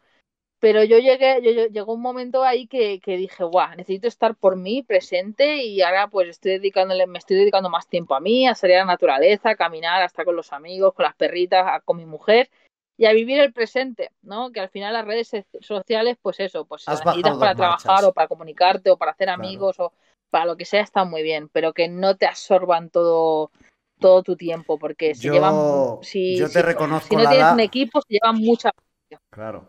Yo te reconozco, Lala, que aunque sepa mal decirlo, no me importa decirlo aquí porque en mi canal se dice también siempre la verdad. Para mí las redes sociales son trabajo. O sea, yo no tenía redes sociales, yo no tenía antes de, de, arrancar la marca personal, ¿vale? Y una vez la arranqué me creé las redes sociales. Y las tengo por trabajo, por obligación. Pero yo si por mí fuera no estaría mirando las redes sociales. Y que quiero ver qué haces tú, pues te escribiría o que me pases fotos o lo que sea. Yo preferiría ser a la antigua, ir a la ¿dónde estás? me pasas una parrillada de fotos, pues como hago con mis hermanos, que tenemos un grupo de Telegram. Yo prefiero la antigua. A mí las redes sociales pierden mucho el valor y creo que son herramientas de trabajo. Y además creo que el que no se ha dado cuenta de eso está un poco como pollo sin cabeza en las redes sociales, porque realmente no es verdad lo que se ve normalmente, o bueno, normalmente no es verdad lo que se ve y cada vez menos y no sé, yo creo que te comen, normalmente, te hacen, sí, te hacen subir y bajar emocionalmente, buscar likes de cosas que no te van a aportar nada en la vida, eh, personas que no te van a venir a saludar jamás en la vida. Entonces es como precisamente la parte oscura de este mundo, ¿no? De, que te puede traicionar, de que te puedes sentir muy solo de repente creyendo que estás...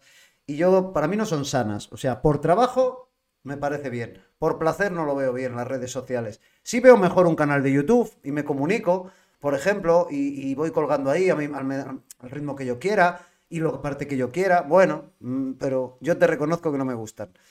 así como Íñigo te dice, a mí me gustan y tal, y digo, a mí no. A mí no. Es triste. Totalmente, totalmente.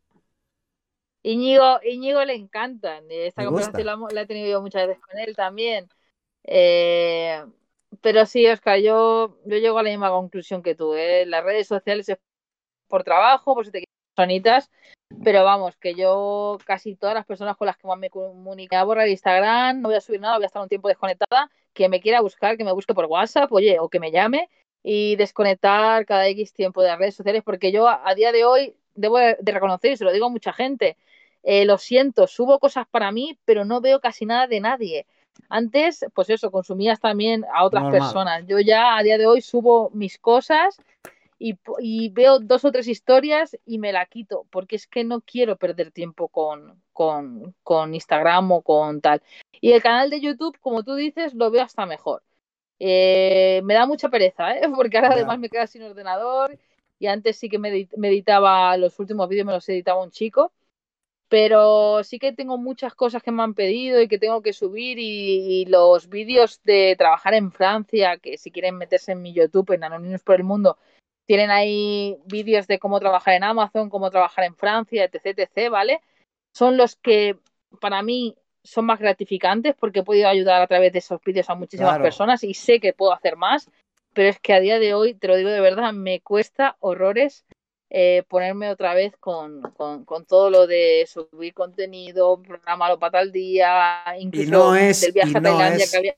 Y no es por falta de contenido. Quiero decir, yo te veo a ti, estoy seguro que estás en el sofá y estás ahí y dices, hostia, esto mira, lo puedo hacer, esto otro también, aquí puedo grabar, esto otro que tenía. Y dices, bueno, ya ahí se queda, ya me pondré si acaso, porque realmente los que tenemos la cabeza así, si algo nos sobran, son ideas, nos falta ejecución. Y, esa es la verdad. Y seguro, seguro que estás ahí que dices, contenido, yo te creo el que quieras. Yo me siento ahora, tú te sientas ahora en una piedra, en un lago, y puedes ir creando un vídeo, otro vídeo, otro vídeo, otro vídeo y sin guion. Y yo también podría hacerlo. Y, sería interesante, ¿eh? No, sería mal contenido. ¿eh? Nunca,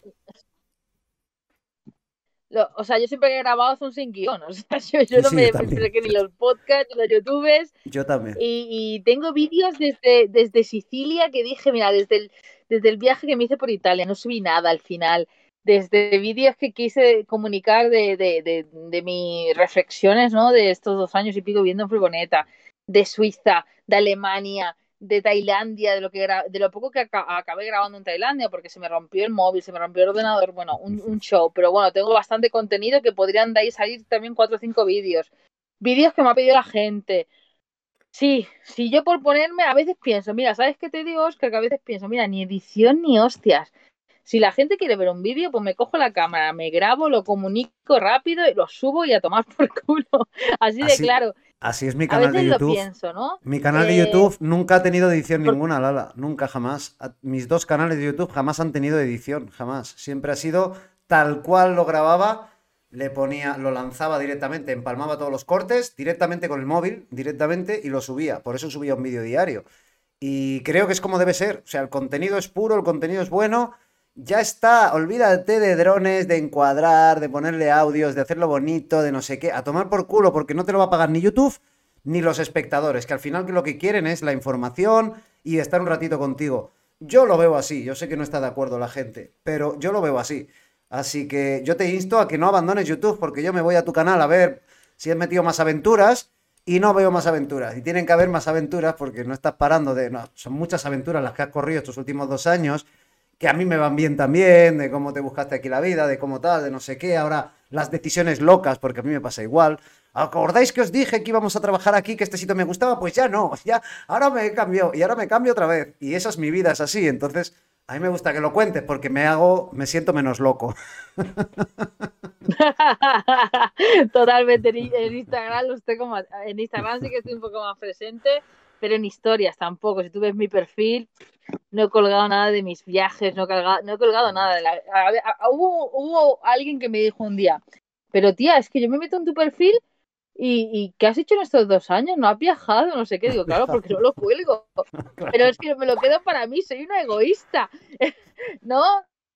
y claro, yo lo entiendo, que sí que es verdad, pero es que me da mucha pereza. Entonces yo prefiero coger la historia, grabarme, contar el momento, lo que pasa, lo que sucede, ¿sabes? Y a tomar por culo también. Ya, pero es que tú lo que haces es contenido que no se queda. Los stories se pierden. Y a mí me da rabia que grabes tanto contenido que eso mismo si hicieras como hacen otros canales, por ejemplo la Gaviota, que coge todos esos stories y los monta en un vídeo, los sube directamente a un vídeo, pues por lo menos ya lo tenías en YouTube. Es contenido que has grabado, que le has dedicado un tiempo, en el story lo vemos tus espectadores y desaparece ahí en el olvido. Y lo ven, el número que lo vean, que siempre será más o menos el mismo. Entonces, a mí me da rabia, es desaprovechar. En todo, yo creo que esos, todos esos stories que grabas, sean como sean, automáticamente los tienes que meter en una carpeta que se suba directamente a YouTube solo, sin nada más. Por lo menos eso. Y así, oye, eh, yo qué sé, ¿quién te dice a ti también que el día de mañana no agarra eso tracción y, y se te viralizan un par de vídeos y te haces youtuber sin darte cuenta? Pero, pero coño, aprovechar esos contenidos, porque son, son muy interesantes las cosas que dices, pero de repente vemos delante 40 puntitos de stories de, de Nananunis. Entonces, ¿qué hace la gente, Nanunino? ¿Qué hace la gente? Tú lo sabes excepto alguno que le llame mucho la atención, en cuanto hayan saciado su curiosidad, entonces es un, dice, que sí, que lo han visto, pero ni te paga económicamente, ni luego te va a pagar tampoco de ninguna otra manera. Y a mí me da rabia, y yo digo, hay que aprovechar esas cosas. Yo creo que esos stories, todos los que te salgan al final de mes, los vídeos que salgan para YouTube, que salen tres vídeos de 10 minutos, pues tres vídeos, que salen 10, pues también, porque al final tú ya tienes mil seguidores ahí, y al final es un dinerito extra ahí que te da, que, te, en el momento que tú quieras virar hacia la parte de coaching, por ejemplo, de nuevo presionar por lo que sea, pues tendrás ahí un altavoz potente para... Bueno, no sé, yo soy así, ¿eh? me, me da mucha rabia. Es como cuando se te cae el champú en la ducha, que te cae un chorro. Yo me pongo muy triste porque digo, hostia puta, que se me ha caído. Me pongo triste con las cosas así. Pues a mí me da pena que desaproveches tantas grabaciones. No, no, sí, sí, o sea, visto rollo, o sea, para llegar ver las redes sociales, o sea, si tienes toda la razón del mundo, yo lo sé, pero es eso, es... Yo me lo quise tomar ya después de esta desconexión y volver, eh, como en plan, mira, me da igual las redes sociales, o sea, totalmente, y subo como si fuese una cuenta personal, quien está, está y ya está, ¿no? Eh, eso fue lo... Ese es mi pensamiento a día de hoy, ¿no? Eh, porque es que cuando ya que sí, ¿eh? que, está muy bien. Cuando trabajo en las redes sociales, ya te empiezas a obsesionar con cosas. Eh, no sé, es que me da pereza. como soy no pesetero, soy, muy catalán, pero ya que has publicado esos stories. Sé, que, sé, que es un altavoz, ¿eh? Ya que has publicado los stories, ya están hechos. Pues ya exportar.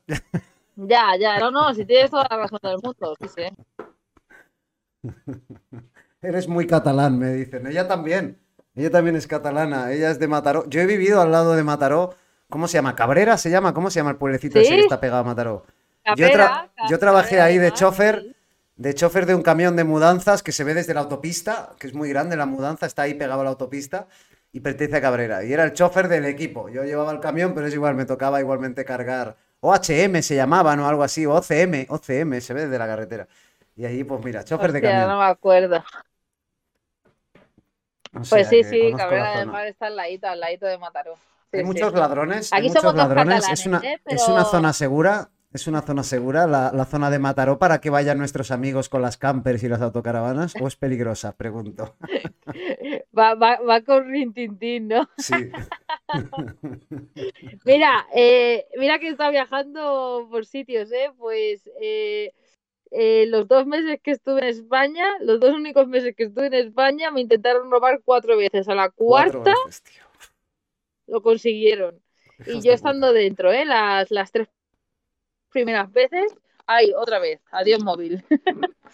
Las tres primeras eh, veces estaba yo, dentro, dos fueron de noche, una fue y la cuarta justo me había ido con un amigo a trabajar online con el ordenador y las perritas. Nos habíamos ido a un bareto de estos, bueno, muy, muy guay, muy hippie.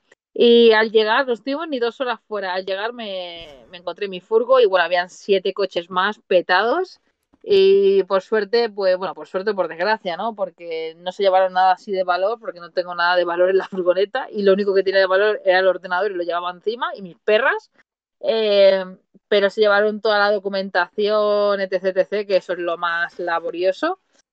Pero, pero sí, sí, fue en Mataró la única vez que me han robado y mira que he estado en lugares durmiendo, ¿eh? En estos ¿eh? dos años y tres meses da mucha pena eso, reconocerlo. y da ¿Ha mejorado las cosas? ¿Tienes constancia por amigos tuyos que hayan mejorado las cosas en Mataró en ese aspecto o no?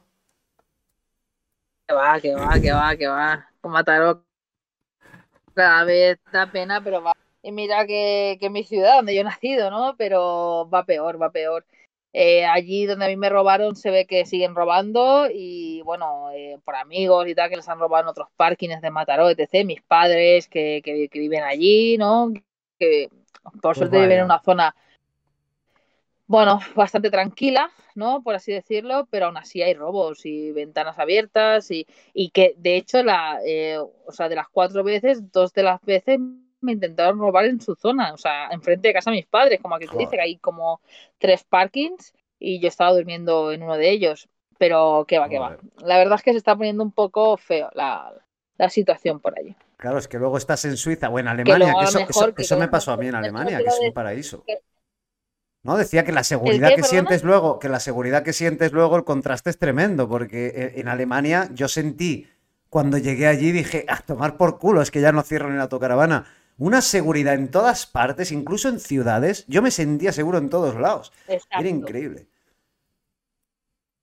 Exacto, Oscar, en todas partes. Alemania es súper seguro y Suiza ya es otro nivel. O sea, el otro día venían mis amigos aquí y se lo dije, podéis dormir con las puertas abiertas si queréis y todo, si tenéis calor. Es increíble. Yo me voy, yo me voy a sacar a las perras y dejo todo abierto, la casa, la terraza, la puerta, todo, todo abierto puedes dejar, y mira que en la terraza, pues yo que sé, tengo máquinas, tengo cosas, ¿no?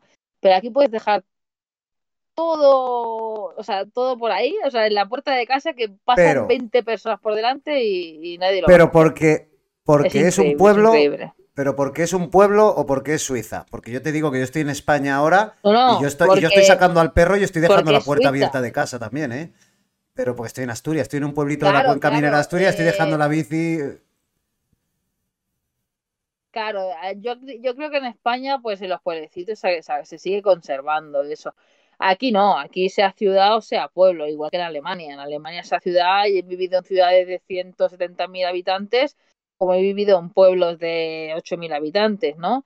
Eh, y en, en, o sea, jamás, jamás, de hecho, recordaba con mi madre que cuando estuvo allí tres meses conmigo hace unos años, que lo recordábamos eh, contándoselo a mis amigos que vinieron el otro día, que se dejó el monedero con toda la documentación, con todo el dinero y, volvió al rato, ¿no? O sea, se fue, volvió al rato y estaba ahí la cajera que, se lo estaba guardando, ¿no?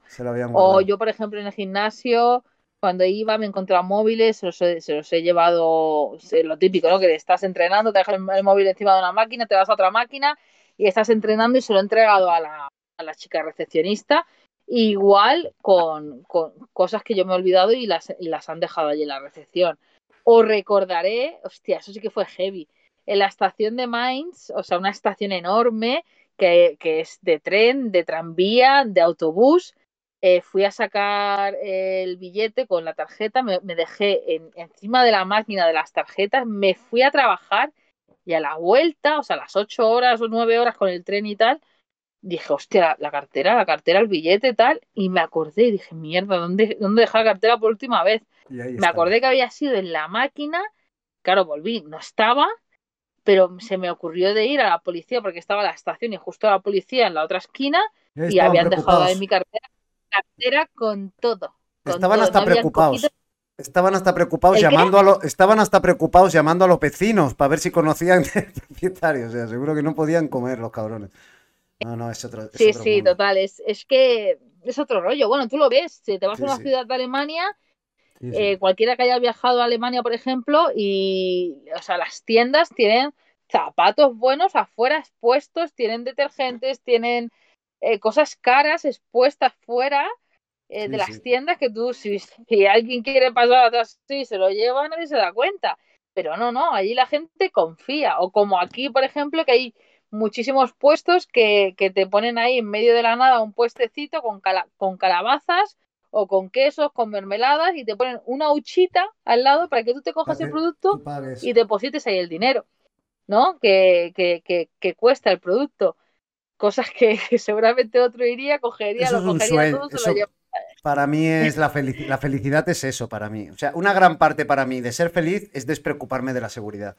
Para mí es súper importante, vital completamente. O sea, me he dado... Y es por eso que tal vez reconozco que igual por eso me estoy haciendo loco con el viaje a Sudamérica ahora mismo. Me está dando palo. Porque me apetece vivir así tranquilo, no preocuparme de robos. Tranquilito. Tranquilito, sí. Y, no sé, a mí creo que eso mm, me da salud. Y bueno, y Alemania sentí esa. De forma. Además, venía de Francia, como bueno. Venía de Italia, que en Italia me sentí muy seguro, también debo decir, en una parte de Italia. ¿Y yo? En una parte, pero no, pero no en toda Italia. Yo en Italia estuve muy bien pero hubo un trozo allí en la costa, en la Spezia, por allí, que estuve un poquito agobiado. Y hasta que me metí un poquito hacia allá, hacia. ¿Cómo se llama aquello tan bonito de, la Toscana? ¿Cómo se llama? Ah, no sé, que está todo rodeado de césped, no me acuerdo cómo se llamaba la ciudad esa tan famosa. Pero bueno, ya una vez llegué ahí, ya me relajé, me sentí súper libre, súper seguro, súper bien. Pero hubo un trozo que no estuve, que me sentí como en según qué zonas de España y en según qué zonas de Francia, que Francia también los pueblitos muy bien, pero también déjala estar, ¿eh? Que también se cuecen habas ahí, ¿eh? Y bueno, luego llegar a Alemania y dices, Austria, claro, yo entré por Austria y ya me sentí que digo, aquí se acabaron los delitos, el, único delincuente soy yo y efectivamente me multaron. O sea, estuve en los tres días que estuve en Austria, me comí una multa gorda por no pagar la viñeta esa de la autopista. Y que pensaba pagarla, pero no me dieron tiempo, se me fue de las manos. Y, ya entrar en Alemania y decir, ya está, ya no me tengo que preocupar de nada. De hecho, le quité la funda a la bici y la dejé sin funda, o sea, durmiendo con la funda, con la bici eléctrica fuera sin funda, cosa que no hacía y que no suelo hacer en España y tal. Bueno, son esas pequeñas cositas que solo por eso a veces dices, ¿dónde te irías a vivir a una temporada con la furgoneta aparte de España? Digo, ahora mismo Alemania. Digo, ahora mismo Alemania. Si es invierno duro, igual no, pero si es el resto del año, Alemania. Y Suiza no me atrevo porque tiene fama de ser anticamper de ser muy cabroncetes. Yo antiguamente he pasado por Suiza mil veces, conozco Interlaken, he ido a esquiar, he ido a los Alpes, a Tiñes. Yo lo conozco, pero a nivel furgoneta, antiguamente cuando era más joven. Pero así ir con mi autocaravana, que no quiero pagar en ningún lado, que soy muy cabezón. No sé si Suiza me voy a llevar bien con ella o no, lo tengo que poner a prueba. A ver, eh, ahí me escribe muchísima gente, de hecho los amigos que están aquí ahora viajando, ¿no? También eh, con Suiza. Mucha gente piensa, pues eso, leen en blogs, Suiza prohibidísima, el pernota libre, no sé qué. Yo, vamos, en estos tres meses estuve eh, semanas viviendo en la camper. Ahora ya te he dicho que este mes seguramente mm. me, me muda a la camper hasta que conjamos el piso. En mi cantón, donde yo vivo, que, que es una maravilla, hay 20.000 autocaravanas, 20.000 campers, pero aparcadas o sea, pernoctando cada día en unos lagos, con unas montañas, o sea, en unos spots o furgo perfectos, como les, suelen llamar, increíbles, increíbles. Y no pasa policía, no hay nadie. Si aquí van los niños sin casco con la moto, que dice que estamos hablando de Suiza. Luego hay zonas, hay que tener un poco de cabeza, hay zonas pues, más masificadas, eh, con mucho turismo, como puede ser Interlaken, puede ser Grindelwald, Lauterbrunnen, pues ahí obviamente hay tantísimo turismo que hay carteles, pues como nos pasa con la costa en la costa mediterránea o nos pasa en la costa mm, asturiana, de prohibido pernocta, prohibido tal, ¿no? Toda la costa. Eh, ¿El qué? Que es toda la costa en España. Ya llega un punto que es toda la costa. O sea, está prohibido en toda la costa española, francesa, italiana y yo creo que no va a quedar costa. O sea, es verdad, no, no, no, eh, nos quieren ahí. Sí, sí, sí, están prohibiendo mucho las costas. Eh, pero en Suiza, eh, ya te digo, hay muchísimos lugares donde puedes dormir tranquilamente. Yo he pernotado tranquilamente. Eh, ha pasado la policía, no me ha dicho nada. Pero, o sea, lo que más veo también son suizos, porque aquí lo que más se ve son alemanes o suizos pernotando libremente. yo creo que tienes que tener un poco de cabeza. También te digo, aquí donde yo vivo hay gente acampando. De hecho, ayer por la noche que estuve con mis amigos, que nos despedimos allí en el río, ¿no? Que donde suelo ya pasar a las perritas, ahí creé yo un par Fortnite, o sea, lo he hecho ya como dos o tres puntos aquí estratégicos. Y ayer por la noche habían eh, dos autocaravanas y una furgoneta camper, ¿vale? E incluso sacaron las sillas, eh, las mesas y todo. Ya lo he visto varias veces. Es decir, a ver, es que la gente tiene mucho miedo, lee algo en internet y ya, no, no, Suiza está prohibidísima. No, pues yo hasta el día de hoy no me ha pasado nada. El día que me pase lo contaré. Pero a día de hoy, o sea, yo no paro de ver autocaravanas y campes durmiendo por ahí y sin multa y sin nada, vamos, que, que, están dos o tres días, que paso por ahí por el camino para ir a trabajar y llevan dos o tres días ahí que no se mueven, pero en unos lugares idílicos, Oscar. Una vez más, como siempre. mis amigos me dijo, vamos, ni el lago de Dolomitas supera esto, me decían, ¿no? Me decían, qué puta pasada. Dice, que le den por culo el lago de Dolomitas, si esto es una pasada, ¿sabes? Y yo le decía, digo, lo ves, te lo dije, digo, lo pasa que, claro, como la gente suele ir a lo más turístico, pero no se pierde por los Alpes, por la verdad, por la, o sea, los sitios tranquilos, donde no hay gente, donde no hay turismo, donde yo, yo vivo ahí, en ese sitio, entonces, esto es una maravilla. Esto es una maravilla. Entonces, sí, Alemania y Francia, pues para mí, de todos los países que he estado, son los más libres a la hora de, que hay servicios por todos lados. Bueno, en Alemania hay las basuras, está la contradicción de las basuras.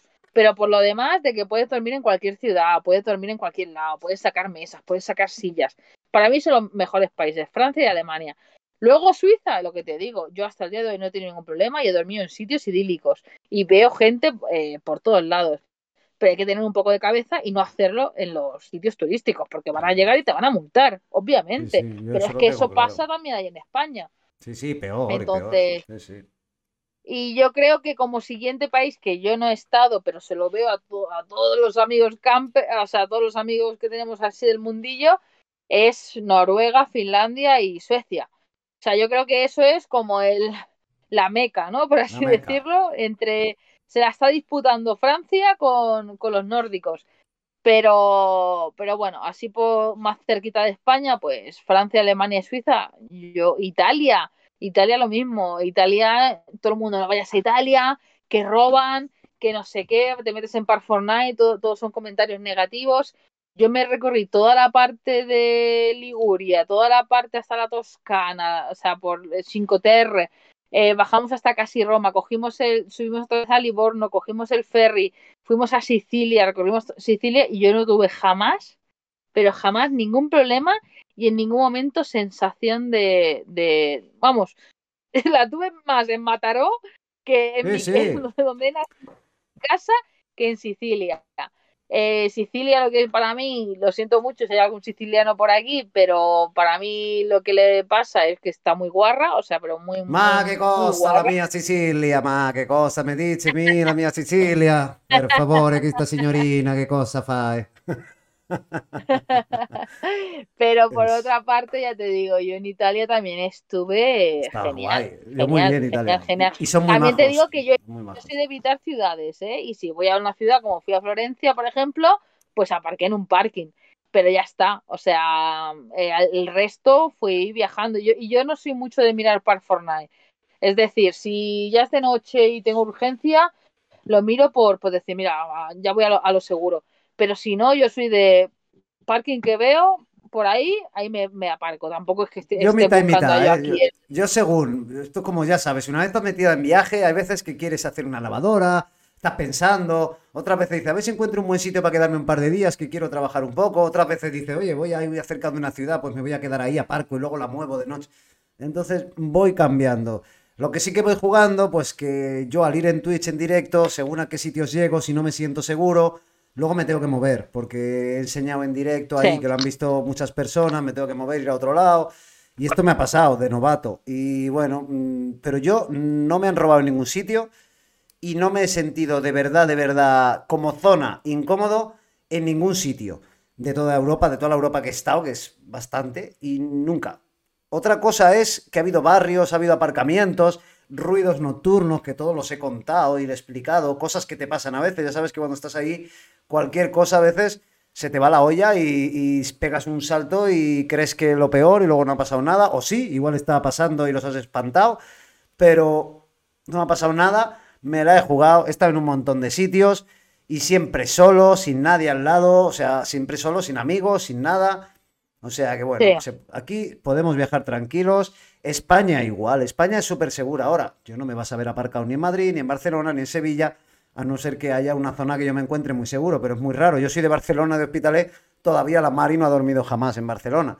He dormido a X kilómetros, como es Sitges, como es Igualada, como es allí donde estabas tú, pues yo ya me iba a Baix Rumanas, allá arriba a Montmeló, a La Garriga, eh, lo que sea. Pero, o sea, no me atrevo y es mi ciudad. Entonces yo creo que es por eso, igual que no me han robado. Igual si me hubiera metido ahí, pues en Florencia, en Pisa, en Venecia, en todas las ciudades, en Francia igual, me hubiera metido en París, me hubiera metido en... Pues supongo que sí, que me hubiera, hubiera Exacto, pillado, por ejemplo, eh, ahí está, Francia, Francia es muy, muy segura, mucho, menos las auto- quitando las autopistas y lo que Hmm. decías, ¿no? Depende de qué tal. Pero, por ejemplo, te metes en Parfona en, en- en París y todos son malos comentarios. Sea, es que yo creo que al final eh, hay que tener siempre un, un poco de cabeza y, y ser, o sea, al final cada uno, no sé, yo quizás porque ya llevo dos años y, y ya llevo más de dos años, ¿no? Viviendo la furgoneta, pero yo llego a un sitio y tú ya lo, esa vibración, esas malas energías, Sí, ya sí, las sí, detectas, ¿no? Y coges y te vas, o sea, si es que tienes la libertad de cambiarte a otro lado. Es que eso Pero es lo que es difícil de que- explicar. Eso es lo que es difícil cuando te preguntan, que a mí me preguntan mucho, a ti también te preguntarán. Eso es lo que es difícil de explicar. Digo, yo mi experiencia, mi sexto sentido, me dice, vete de aquí, o al revés, o aquí quédate, aunque a priori. Eso sí que es una experiencia que es muy difícil de explicar. Y eso, a base de vivencias y de moverte cada día, al final mm, lo notas, lo notas. No sé por qué. A veces no hay nada. Dices, los coches de alrededor, sí. A veces me he fijado en que estoy en un barrio más humilde o menos humilde. A veces me he fijado y me he fijado en esas cosas. Pero luego a la hora de la verdad son sensaciones muchas veces. Cuando estás por ahí aparcando en cementerios, cuando ya no hay áreas, ni hay aparcamientos, ni nada, que aparcas en cementerios, aparcas en, en donde sea. Yo he aparcado en cualquier lado, en cualquier urbanización. Para mí es un recurso muy sencillo, siempre lo he dicho. Cuando me pilla la noche o que quiero descansar, suelo buscar una urbanización normal y corriente y planto la Mari como si viviera ahí, como la tengo ahora, que la tengo en la puerta de mi casa y nadie sabe si estoy o no, cualquiera que venga de fuera, pues en ese plan, la dejo ahí, ahí Exacto. duermo yo y no hago mucha luz de cara al exterior, porque estoy en un sitio que no me interesa que se sepa que estoy dentro. En cambio estoy en otros que es todo lo contrario, todo abierto, luces abiertas y que se vea que estoy dentro. Entonces, por eso te digo que no te sé decir, nunca sé contestar a esas preguntas que nos hace la gente porque creo que es muy... Depende mucho de la experiencia, el instintivo y las cositas que has vivido. A ver qué escriben por aquí. Hombre, lo de Francia, muy segura después de lo de la final de la Champions, no sé yo. Bueno, yo a Francia no la tengo como especialmente segura. Yo la tengo como igual de segura que España, realmente. Yo siempre que hablo de Francia y a nivel, a nivel eh, como boom de, auto, de camper, del mundo camper, tiene la fama de que está por encima de España y yo en mis vídeos de YouTube reconozco que estoy diciendo una y otra vez que no es cierta, no, no es merecida. Porque así como lo fue, claramente lo fue, eh, a nivel estructura le da mil vueltas y a nivel cultura le da mil vueltas, pero a nivel camper. Pero a la hora de la verdad se les han quedado las áreas, los servicios hechos polvo, viejos, dejados de la mano de Dios, eh, muy abandonado. He visto el sector camper comparado con España, que no para de abrir áreas, que no para de... Está muy a full España, está abriendo áreas a saco, en pueblecitos pequeños, ¿eh? en la parte que a mí más me gusta de España, en la España vaciada, pueblos sí, tres pueblos no, pueblos sí. Tienes un área estupenda con todos los servicios, con todo. Alemania sí, muy cool, pero tú échale un eurito para el agua. Ya si vas sin el eurito, muy difícil que consigas agua en Alemania. Y lo que quiero decir es que aquí en España, si te acostumbras a rodar por España, echas a faltar que todo sea gratis. Porque aquí es gratis siempre todo. Y en Francia, Alemania, tal, siempre tienes tu maquinita esa, que son feísimas comparadas con las áreas que están haciendo aquí de obra con su grifo. Ahí tienes las maquinitas euro no sé qué que pone, que son todas iguales en muchos sitios. Y yo debo decir que a mí personalmente me están gustando más las áreas que se están haciendo a fecha de hoy en la España vaciada. Mil veces veo mucho más estructura, muchas más opciones, muchas más áreas, muchos más pueblitos bonitos para recorrer, para pasear. Rollo Italia. O sea, yo España la veo con Italia bastante empatada con la zona, con la zona guapa de Italia, porque tienes mucha hostelería, tienes mucha alegría de vivir, tienes muy buena alimentación. Pero Francia le falta un poquito de chispa de alegría, porque son muy sosos para mi gusto, el entorno me aburro.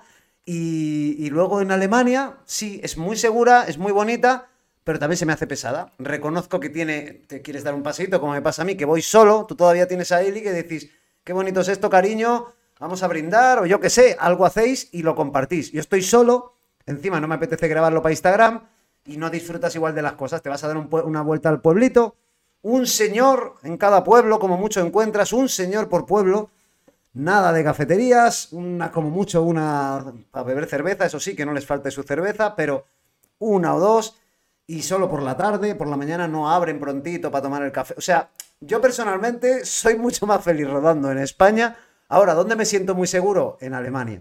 Entonces, el equilibrio no está, hay que moverse. Yo siempre lo digo, ahora este año quisiera volver, o el que viene a Alemania, al norte de Alemania, quiero disfrutar del norte de Alemania, pero siempre teniendo en cuenta que no pueden con España.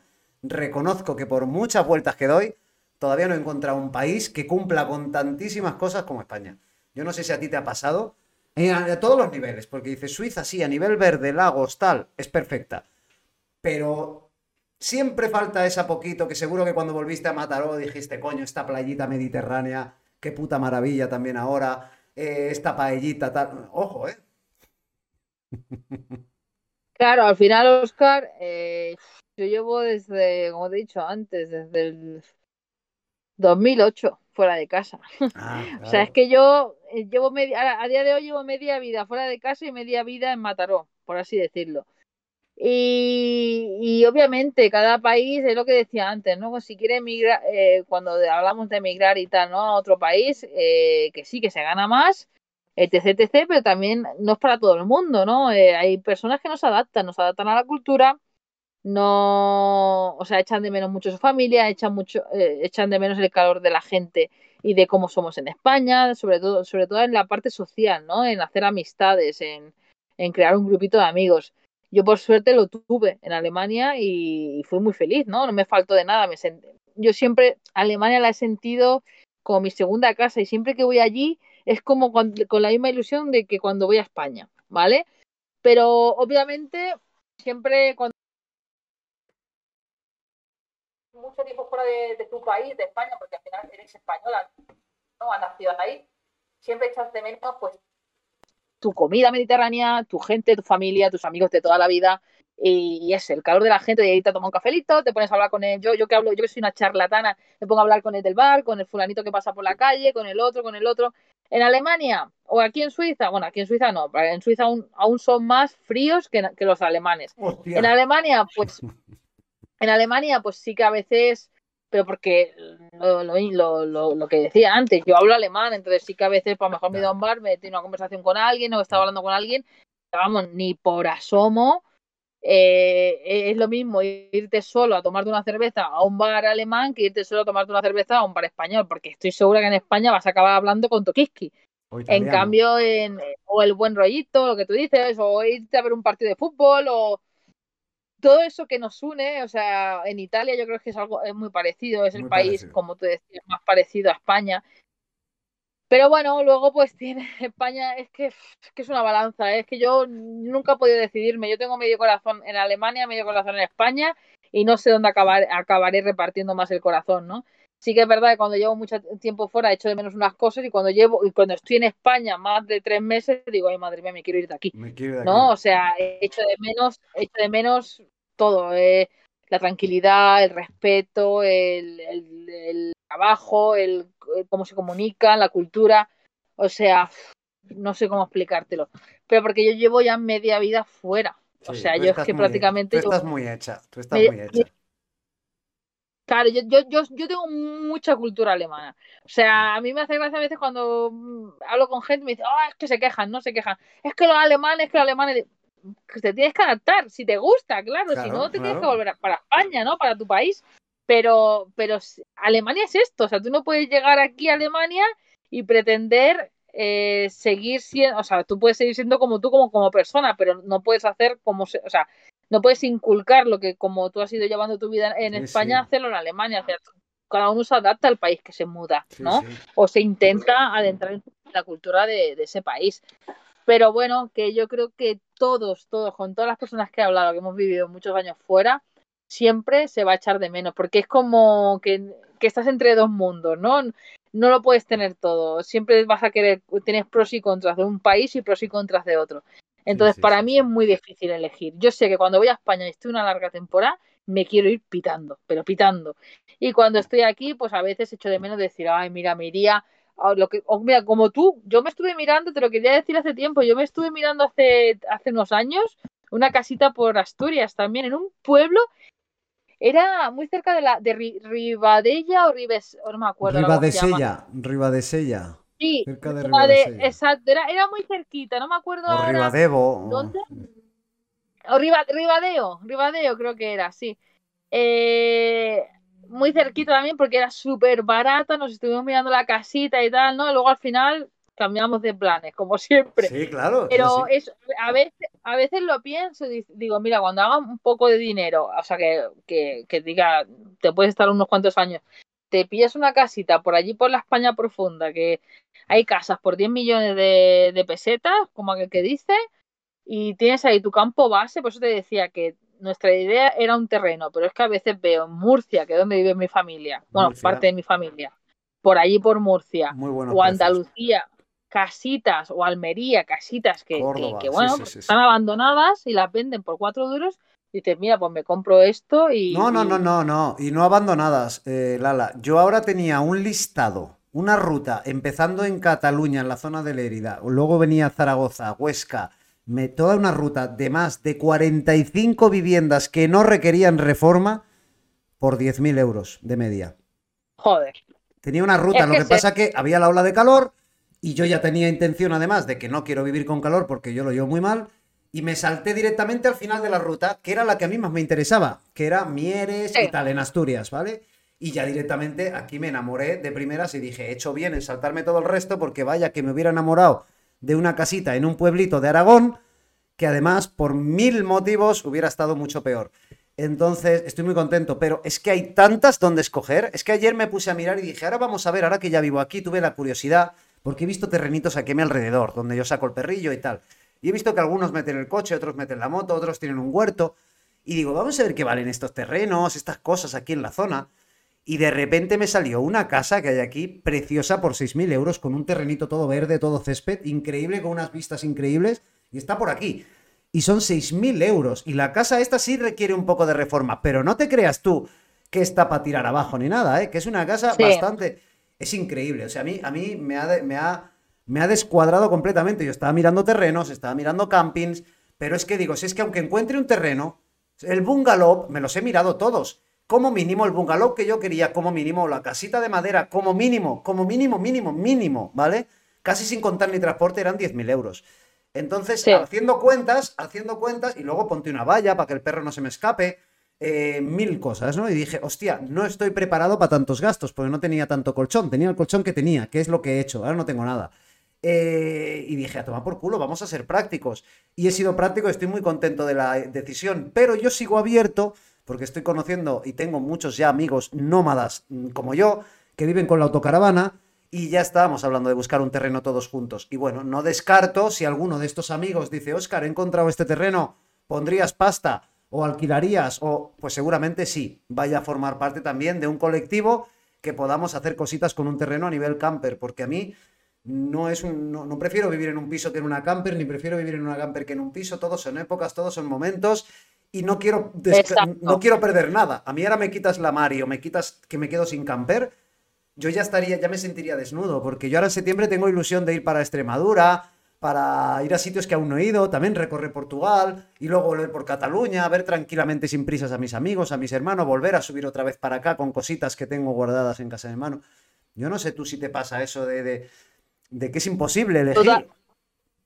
totalmente, Oscar. Como te, como te decía, yo en estos dos años no había, no echado de menos un piso, pero ahora que lo tengo aquí en Suiza, eh, no es que o piso, o sea, no, no es que me tenga que decidir, sino es que al final llegas a la conclusión de que la vida son etapas y que mientras tú seas feliz en cada etapa y no te, estés, no te estés amargando tanto con el trabajo, con la vivienda, con lo que sea, pues vas a ir tirando. Y, y pues yo lo mismo con el terreno. Yo pues en, en Sicilia pensábamos decir, mira, va, pues pillamos un terrenito, que de hecho habíamos mirado por Galicia, que estaban muy baratos, habíamos mirado por, por Murcia, habíamos mirado pero es que luego yo soy una mente inquieta y me da por mirar y digo, bueno, pues si no es un piso y si es, o sea, perdona, si no es un terreno y un piso, porque seguro que, que en, ahora que está la vivienda así de mal en, en, España, que hay mucha gente que, que, tiene pisos de segunda residencia que los estará vendiendo y tal, o, bueno, pisos de primera, este ¿sabes? este, este segunda. Eh, me dio por mirar también lo mismo y dije, wow, Eli, digo, es que es que ya simplemente, es que invierte 100.000, 16.000, más o menos. Yo había puesto como máximo 20.000. Tío, tienes pisos o casas ahí para decir, mira, ya, lo tengo ahí para un futuro, o si lo quieres alquilar incluso, ¿no? Luego, o para ti como campo base, ir, ir turnándote con la, con la furgoneta. Yo, pues lo que tú dices, el otro día, la semana pasada, que me fui a trabajar a otra zona de Suiza, me fui con la camper. Eh, yo deshacerme de la camper, mucha gente me dice, pues si estás parada, ¿por qué no la vendes? No, para mí la camper es mi, no sé, yo estoy aquí, estoy ahora mismo en la camper y estoy súper feliz. Yo me, me voy como mañana a Alemania y si me apetece, no, mañana no porque me estoy con mis padres, pero si me apeteciera me quedaría allá a dormir y volvería el martes. o sea, la libertad, el juego que me da o que me sale un trabajo como la semana pasada en, a una hora de aquí, pues me voy con la camper, trabajo una semana y me vuelvo, ¿no? Eh, una maravilla. No sé, yo, yo a día de hoy no podría vivir sin un vehículo que tuviera cama. Porque es que para mí, comodísimo. O ya no solo cama, sino, vamos, como, como váter, como aseo, ¿no? Porque es que te vas a cualquier lado, te entra el apretón y te vas corriendo para la furgoneta y a tomar por culo.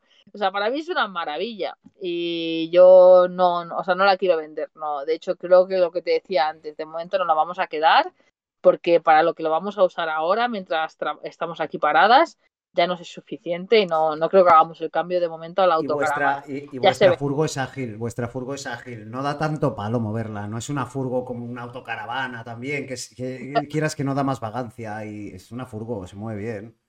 Claro, y luego la furgo es eso, también para, para muchas cosas me, me, gusta porque pasa desapercibida y, y no sé, eh, yo estoy muy contenta, la verdad. O sea, tener la furgoneta es para mí es como mi vía de escape y y vamos, súper contenta. Yo no la cambiaría por nada. Pero tampoco me veo lo que te decía, ¿no? En yo en un piso, o sea, yo sé que ahora donde estoy es temporal, sea un año, dos o tres, los que me queda al final, ¿no? Para hacer dinero, pero, o sea, en mi cabeza sé que no es para siempre. Eh, si yo ahora mismo me pusiera la cabeza, no, es que me mudo a un piso para siempre, seguramente diría, uff, me volvería loca, ¿no? Pero como sé que son etapas y me hace ilusión también pues estar en una casa, vivirla, en el momento que no me haga ilusión, cogeré y me iré. Eh, pero es eso, ¿no? Lo que te decía, el miedo a, no, anclarme en ningún lugar, sino decir, estoy mal conmigo misma porque estoy aquí o haciendo esto, coge y me voy. Y eso es lo que he ganado en estos, en estos casi tres años ya, sí. Qué suerte. Pues eso es la libertad, eso es la libertad realmente. Y para mí la libertad, exactamente. Es una suerte que te cagas es una suerte que te cagas, cada uno lo va a conseguir a su manera, yo a mi manera, otros a la otra, pero poder tener las dos cosas, una base si puedes y, una, y, una, y un vehículo que se mueve, es una suerte que te cagas. Yo de hecho era uno de mis sueños cuando era joven y no sé cómo ahora pues lo tengo de verdad y estoy muy, muy, muy contento, así que no me puedo desprender ahora mismo. Ahora mismo no quiero perder la casa. ¿Podría vivir en otro sitio, tener otra base? Sí, pero tendría que ser un... Ya quiero algo. Yo ya Ahora he aprendido que puedo estar sin ellos, sí, sin nada, sin terreno, sin base, sin nada, volver a la furgoneta y vivir otra vez en la furgoneta otros dos años. Pero saber que todo eso existe ahora a mí me da tranquilidad, paz y yo creo que me está quitando me está dando años de vida, porque te digo que el camino que yo llevaba era un poco estresante, un poco agobiante y me sentía pues ahí, me faltaba esa... Totalmente. y que no tiene que ser blanco-negro, es que es lo que te digo, yo, yo no lo he necesitado, pero sé de gente que, que con un año viviendo en la, en la furgoneta o la camper necesita parar tres veces en una casa. Es lo que te decía, yo en dos años no había parado nunca, nunca, ni, ni la noche de bodas. Pero, pero porque no lo habíamos necesitado, porque no lo habíamos necesitado, porque éramos felices, vivíamos, vivimos bien aquí y, para qué íbamos a pagar en otro lado si estábamos bien.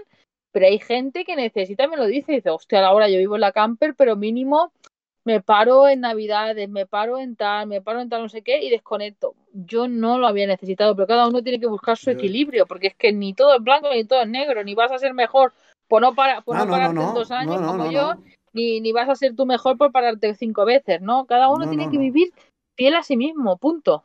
Es que, es que ahí está la clave, y esto lo hablaré también con Íñigo ahora, los típicos, ah, ya no eres nómada porque ahora tienes una base, o a ti igual te lo han dicho, ya no viajas, ya no eres nanunino, seguro, no sé si tú tienes haters como yo, pero estoy seguro que es uno de los comentarios que alguien te habrá puesto. Ya nanuninos por el mundo ya no viaja más, típica frase ahí que son, son muy radicales en los comentarios. A mí es que es, lo, que te digo, no, por suerte no tengo. No tengo, ¿eh? Por suerte. Ah, no, no tienes. Hostia, qué suerte tienes tú. Es que, no, no, tuve uno, me reí de él una vez y ya está, lo ah, bloqueé. Pero bueno, tuve uno que es que se ve que se iba metiendo en todas las cuentas, luego hablándolo con otros, era el mismo que se iba metiendo, sí, sí, se dedican, se dedican a eso, son profesionales. son profesionales. un aburrido, pero, pero por suerte la verdad es que lo que te digo, ¿no? Muchas veces que pienso, digo, ah, me cierro las redes, estoy cansada de esto. Y luego me llegan mensajes muy bonitos y, digo, joder, es que sin ser consciente yo estoy ayudando a personas, va, sigo, continúo. Pero es lo que te digo, que me da igual. O sea, lo que opinen los demás, o sea, a mí, mmm, quien me conozca un poquito me siga. Y lo que opinen los demás está de más. No, ¿De quién era? Ah, Mecano, Mecano. Y lo que opinen los demás está de más, coño. No lo decía la. Eh, exacto, y que la gente siempre te va a criticar. O sea, la gente que es criticona, o sea, que es que a ti no te va a aportar nada, porque a mí la gente que me critique, para mí no es nadie, sino suma y, y está restando la mierda, ¿no? Pero la gente siempre va a criticar. O sea, hagas lo que hagas, da igual, te compres un Porsche, te compres la autocaravana de, de tal, vivas, vivas con, cuatro cosas dentro de la camper, eh, hagas lo que hagas, te vayas de viaje por toda Europa, seguro que eres un mimado de papá y que, te están pagando. Eh, si, si vives, pues como nosotros que hemos vivido un año y medio sin nada, estas son pobres ya que la gente siempre o un vende humos o un vende humos porque ya dan por hecho que estás vendiendo un estilo de vida y yo digo si yo nunca he vendido mi estilo de vida si a mí me veis un día enfadado al otro contento al otro como una moto al día siguiente preocupado al otro pues, que estoy con otro proyecto y estamos digo si esto no, no me da tiempo digo si es que no me da tiempo a vender ni humo. Si es que es verdad pero no, se vende nada la gente se aburre. Al final hay mucha gente que usa las redes sociales para como digo yo, descargarse, ¿no? Lo, que no el, valor, el valor que no tiene de hacerlo en persona con otras personas, ¿no? Que mejor que no lo haga, obviamente, pero a veces lo utilizan para descargarse con desconocidos, vacilar, bueno, pues sacar el valor que a lo mejor no tienen en persona. Pero yo, yo es que directamente, si veo a alguien, no, no, no es el caso, pero si viese a alguien negativo, yo creo que lo que haría sería reírme un poco de él como hice aquella vez y bloquearle. O sea, yo no me callo, yo te voy a contestar. y si no, luego te bloqueo a tomar por culo. Si es que al final lo que, lo, que tú has dicho al principio cuando hemos empezado este podcast, de 5.000, 3.000, 2.000, 10.000 o 40.000 seguidores, seguidores que tienes, seguramente hablas con solamente 15. 15 mm. que realmente van a estar, eh, si te pasa cualquier cosa, te van a apoyar, te van a, o sea, que, que, puedes contar como amigos. De hecho, Eh, yo creo que de mi Instagram, que yo haya conocido y que, o sea, que, que empezaron como seguidores, pero luego los conocí en persona, como estas personas que han estado, este, que se fueron ayer, que han estado aquí en casa. También viene Javi y Sandra este domingo, que también los conocí a través de Instagram y estuvieron hasta en mi boda. O sea, he hecho buenos amigos a través de las redes sociales he hecho muy buenos amigos, pero también hay muchísima gente que es lo que tú dices, que está ahí, hablas con ella mejor todos los días, te comenta toda la historia o todo lo que subes, pero el día que te pase algo, tú realmente, esa persona no es tu amiga, es una persona de las redes sociales. No te, no te, o sea, cuando tú tienes un problema de verdad o la vas a llamar. tienes que celebrar algo también, no va a estar ahí. Entonces, es que Sí, sí, es la, es la verdad y además es importante ese tema, tenerlo claro, yo creo, cuando te metes en este mundo. Es importante, porque si no te puedes llevar unas Total, hostias. totalmente, porque hay mucha gente que se, Yo, se mira, obsesiona, se- vamos a. Me he dado cuenta ahora, lo siento mucho, Lala, haberte entretenido tanto, no sabía que era tan tarde. Llevamos más de dos horas aquí, no sé si te has dado cuenta. Y eso que no hemos preparado ninguna pregunta, ¿eh? Pero ya no te preocupes. Vamos a ver si, vamos a ver si han consultado alguna cosita por aquí que no les hayamos hecho caso. Que veo que hay mucho. Buah, es que yo sin gafas no veo nada, ¿eh? A ver. Nos hemos juntado, no, yo soy muy mala con los Sí. refranes, pero creo que es el hambre con las ganas de comer, ¿no? No, y somos muy, y somos muy parecidos, somos muy parecidos, somos los dos. Las cosas así básicas, somos, somos muy parecidos, somos muy especiales, yo creo, a la hora de tomar decisiones, de cambiar, de, de ir mirando por nosotros sin hacer daño a nadie y ayudando a los demás, pero las decisiones son nuestras y ya he visto que ya puede, que, ¿sabes? Que no, Totalmente. que no nos, que nos influencian, que las cogemos, yo creo que debes coger todo como, bueno, me quedo con esta información, con esta, con esta, con esta, y yo con eso decido esto y con lo que yo pienso y con mi señal y tal. Y luego de ahí no me baja nadie. ¿Por qué? Porque hasta que yo no lo pruebe, como tú bien has dicho, no me sirve de nada todo lo que me hayan dicho. Porque siempre, siempre, siempre te das cuenta de que no, de que no, de que no es verdad lo que te han dicho. De que te lo han dicho desde un sofá sin tener ni puta idea porque es lo que han oído o porque es la leyenda urbana. O... Yo me he dado cuenta que todo hay que probarlo por uno mismo, todo, todo, todo. Todo, porque nunca es lo que te han contado, tío. Ni para bien ni para mal. Pues nada, chicos, no veo ninguna pregunta interesante aquí, así a simple vista. ¿Cuántos días se trabaja la semana allí? Supongo que cinco. ¿Y cuántos días de vacaciones tienes? Cinco y eh, hay trabajos, yo por ejemplo, en el que estoy son cinco semanas de vacaciones en Suiza, pero hay trabajos que te dan cuatro, o sea, por ley son cuatro semanas de vacaciones y hay, hay empresas que te ofrecen cinco semanas, como la que estoy yo ahora. Ah, mira. Y días de, y días de trabajo cinco. Lo que pasa que en Suiza, a ver, hay trabajo, o sea, representa, representa que la jornada laboral aquí en Suiza es de 42 horas y media, pero eso no quiere decir que todos los trabajos sean de 42 horas y media a la semana. Yo los trabajos que estoy, estoy 40, de hecho hay muchos 40. trabajos que son que tú puedes elegir, como, una, como en España, una media jornada, una jornada casi completa, 30, 35, 40. Hay muchos trabajos que, aunque la jornada sea de 42 y media, solo hacen de 6 a 2, de 2 a 10. O sea, me refiero a que hacen 160. Eso es muy relativo. Tienen ese margen depende, depende del trabajo. No hay, no hay una, o sea, hay una ley de que la, lo típico, ¿no? La jornada laboral máximo 42 horas y media, pero no, no quiere decir que todas las empresas hagan 42 horas y media.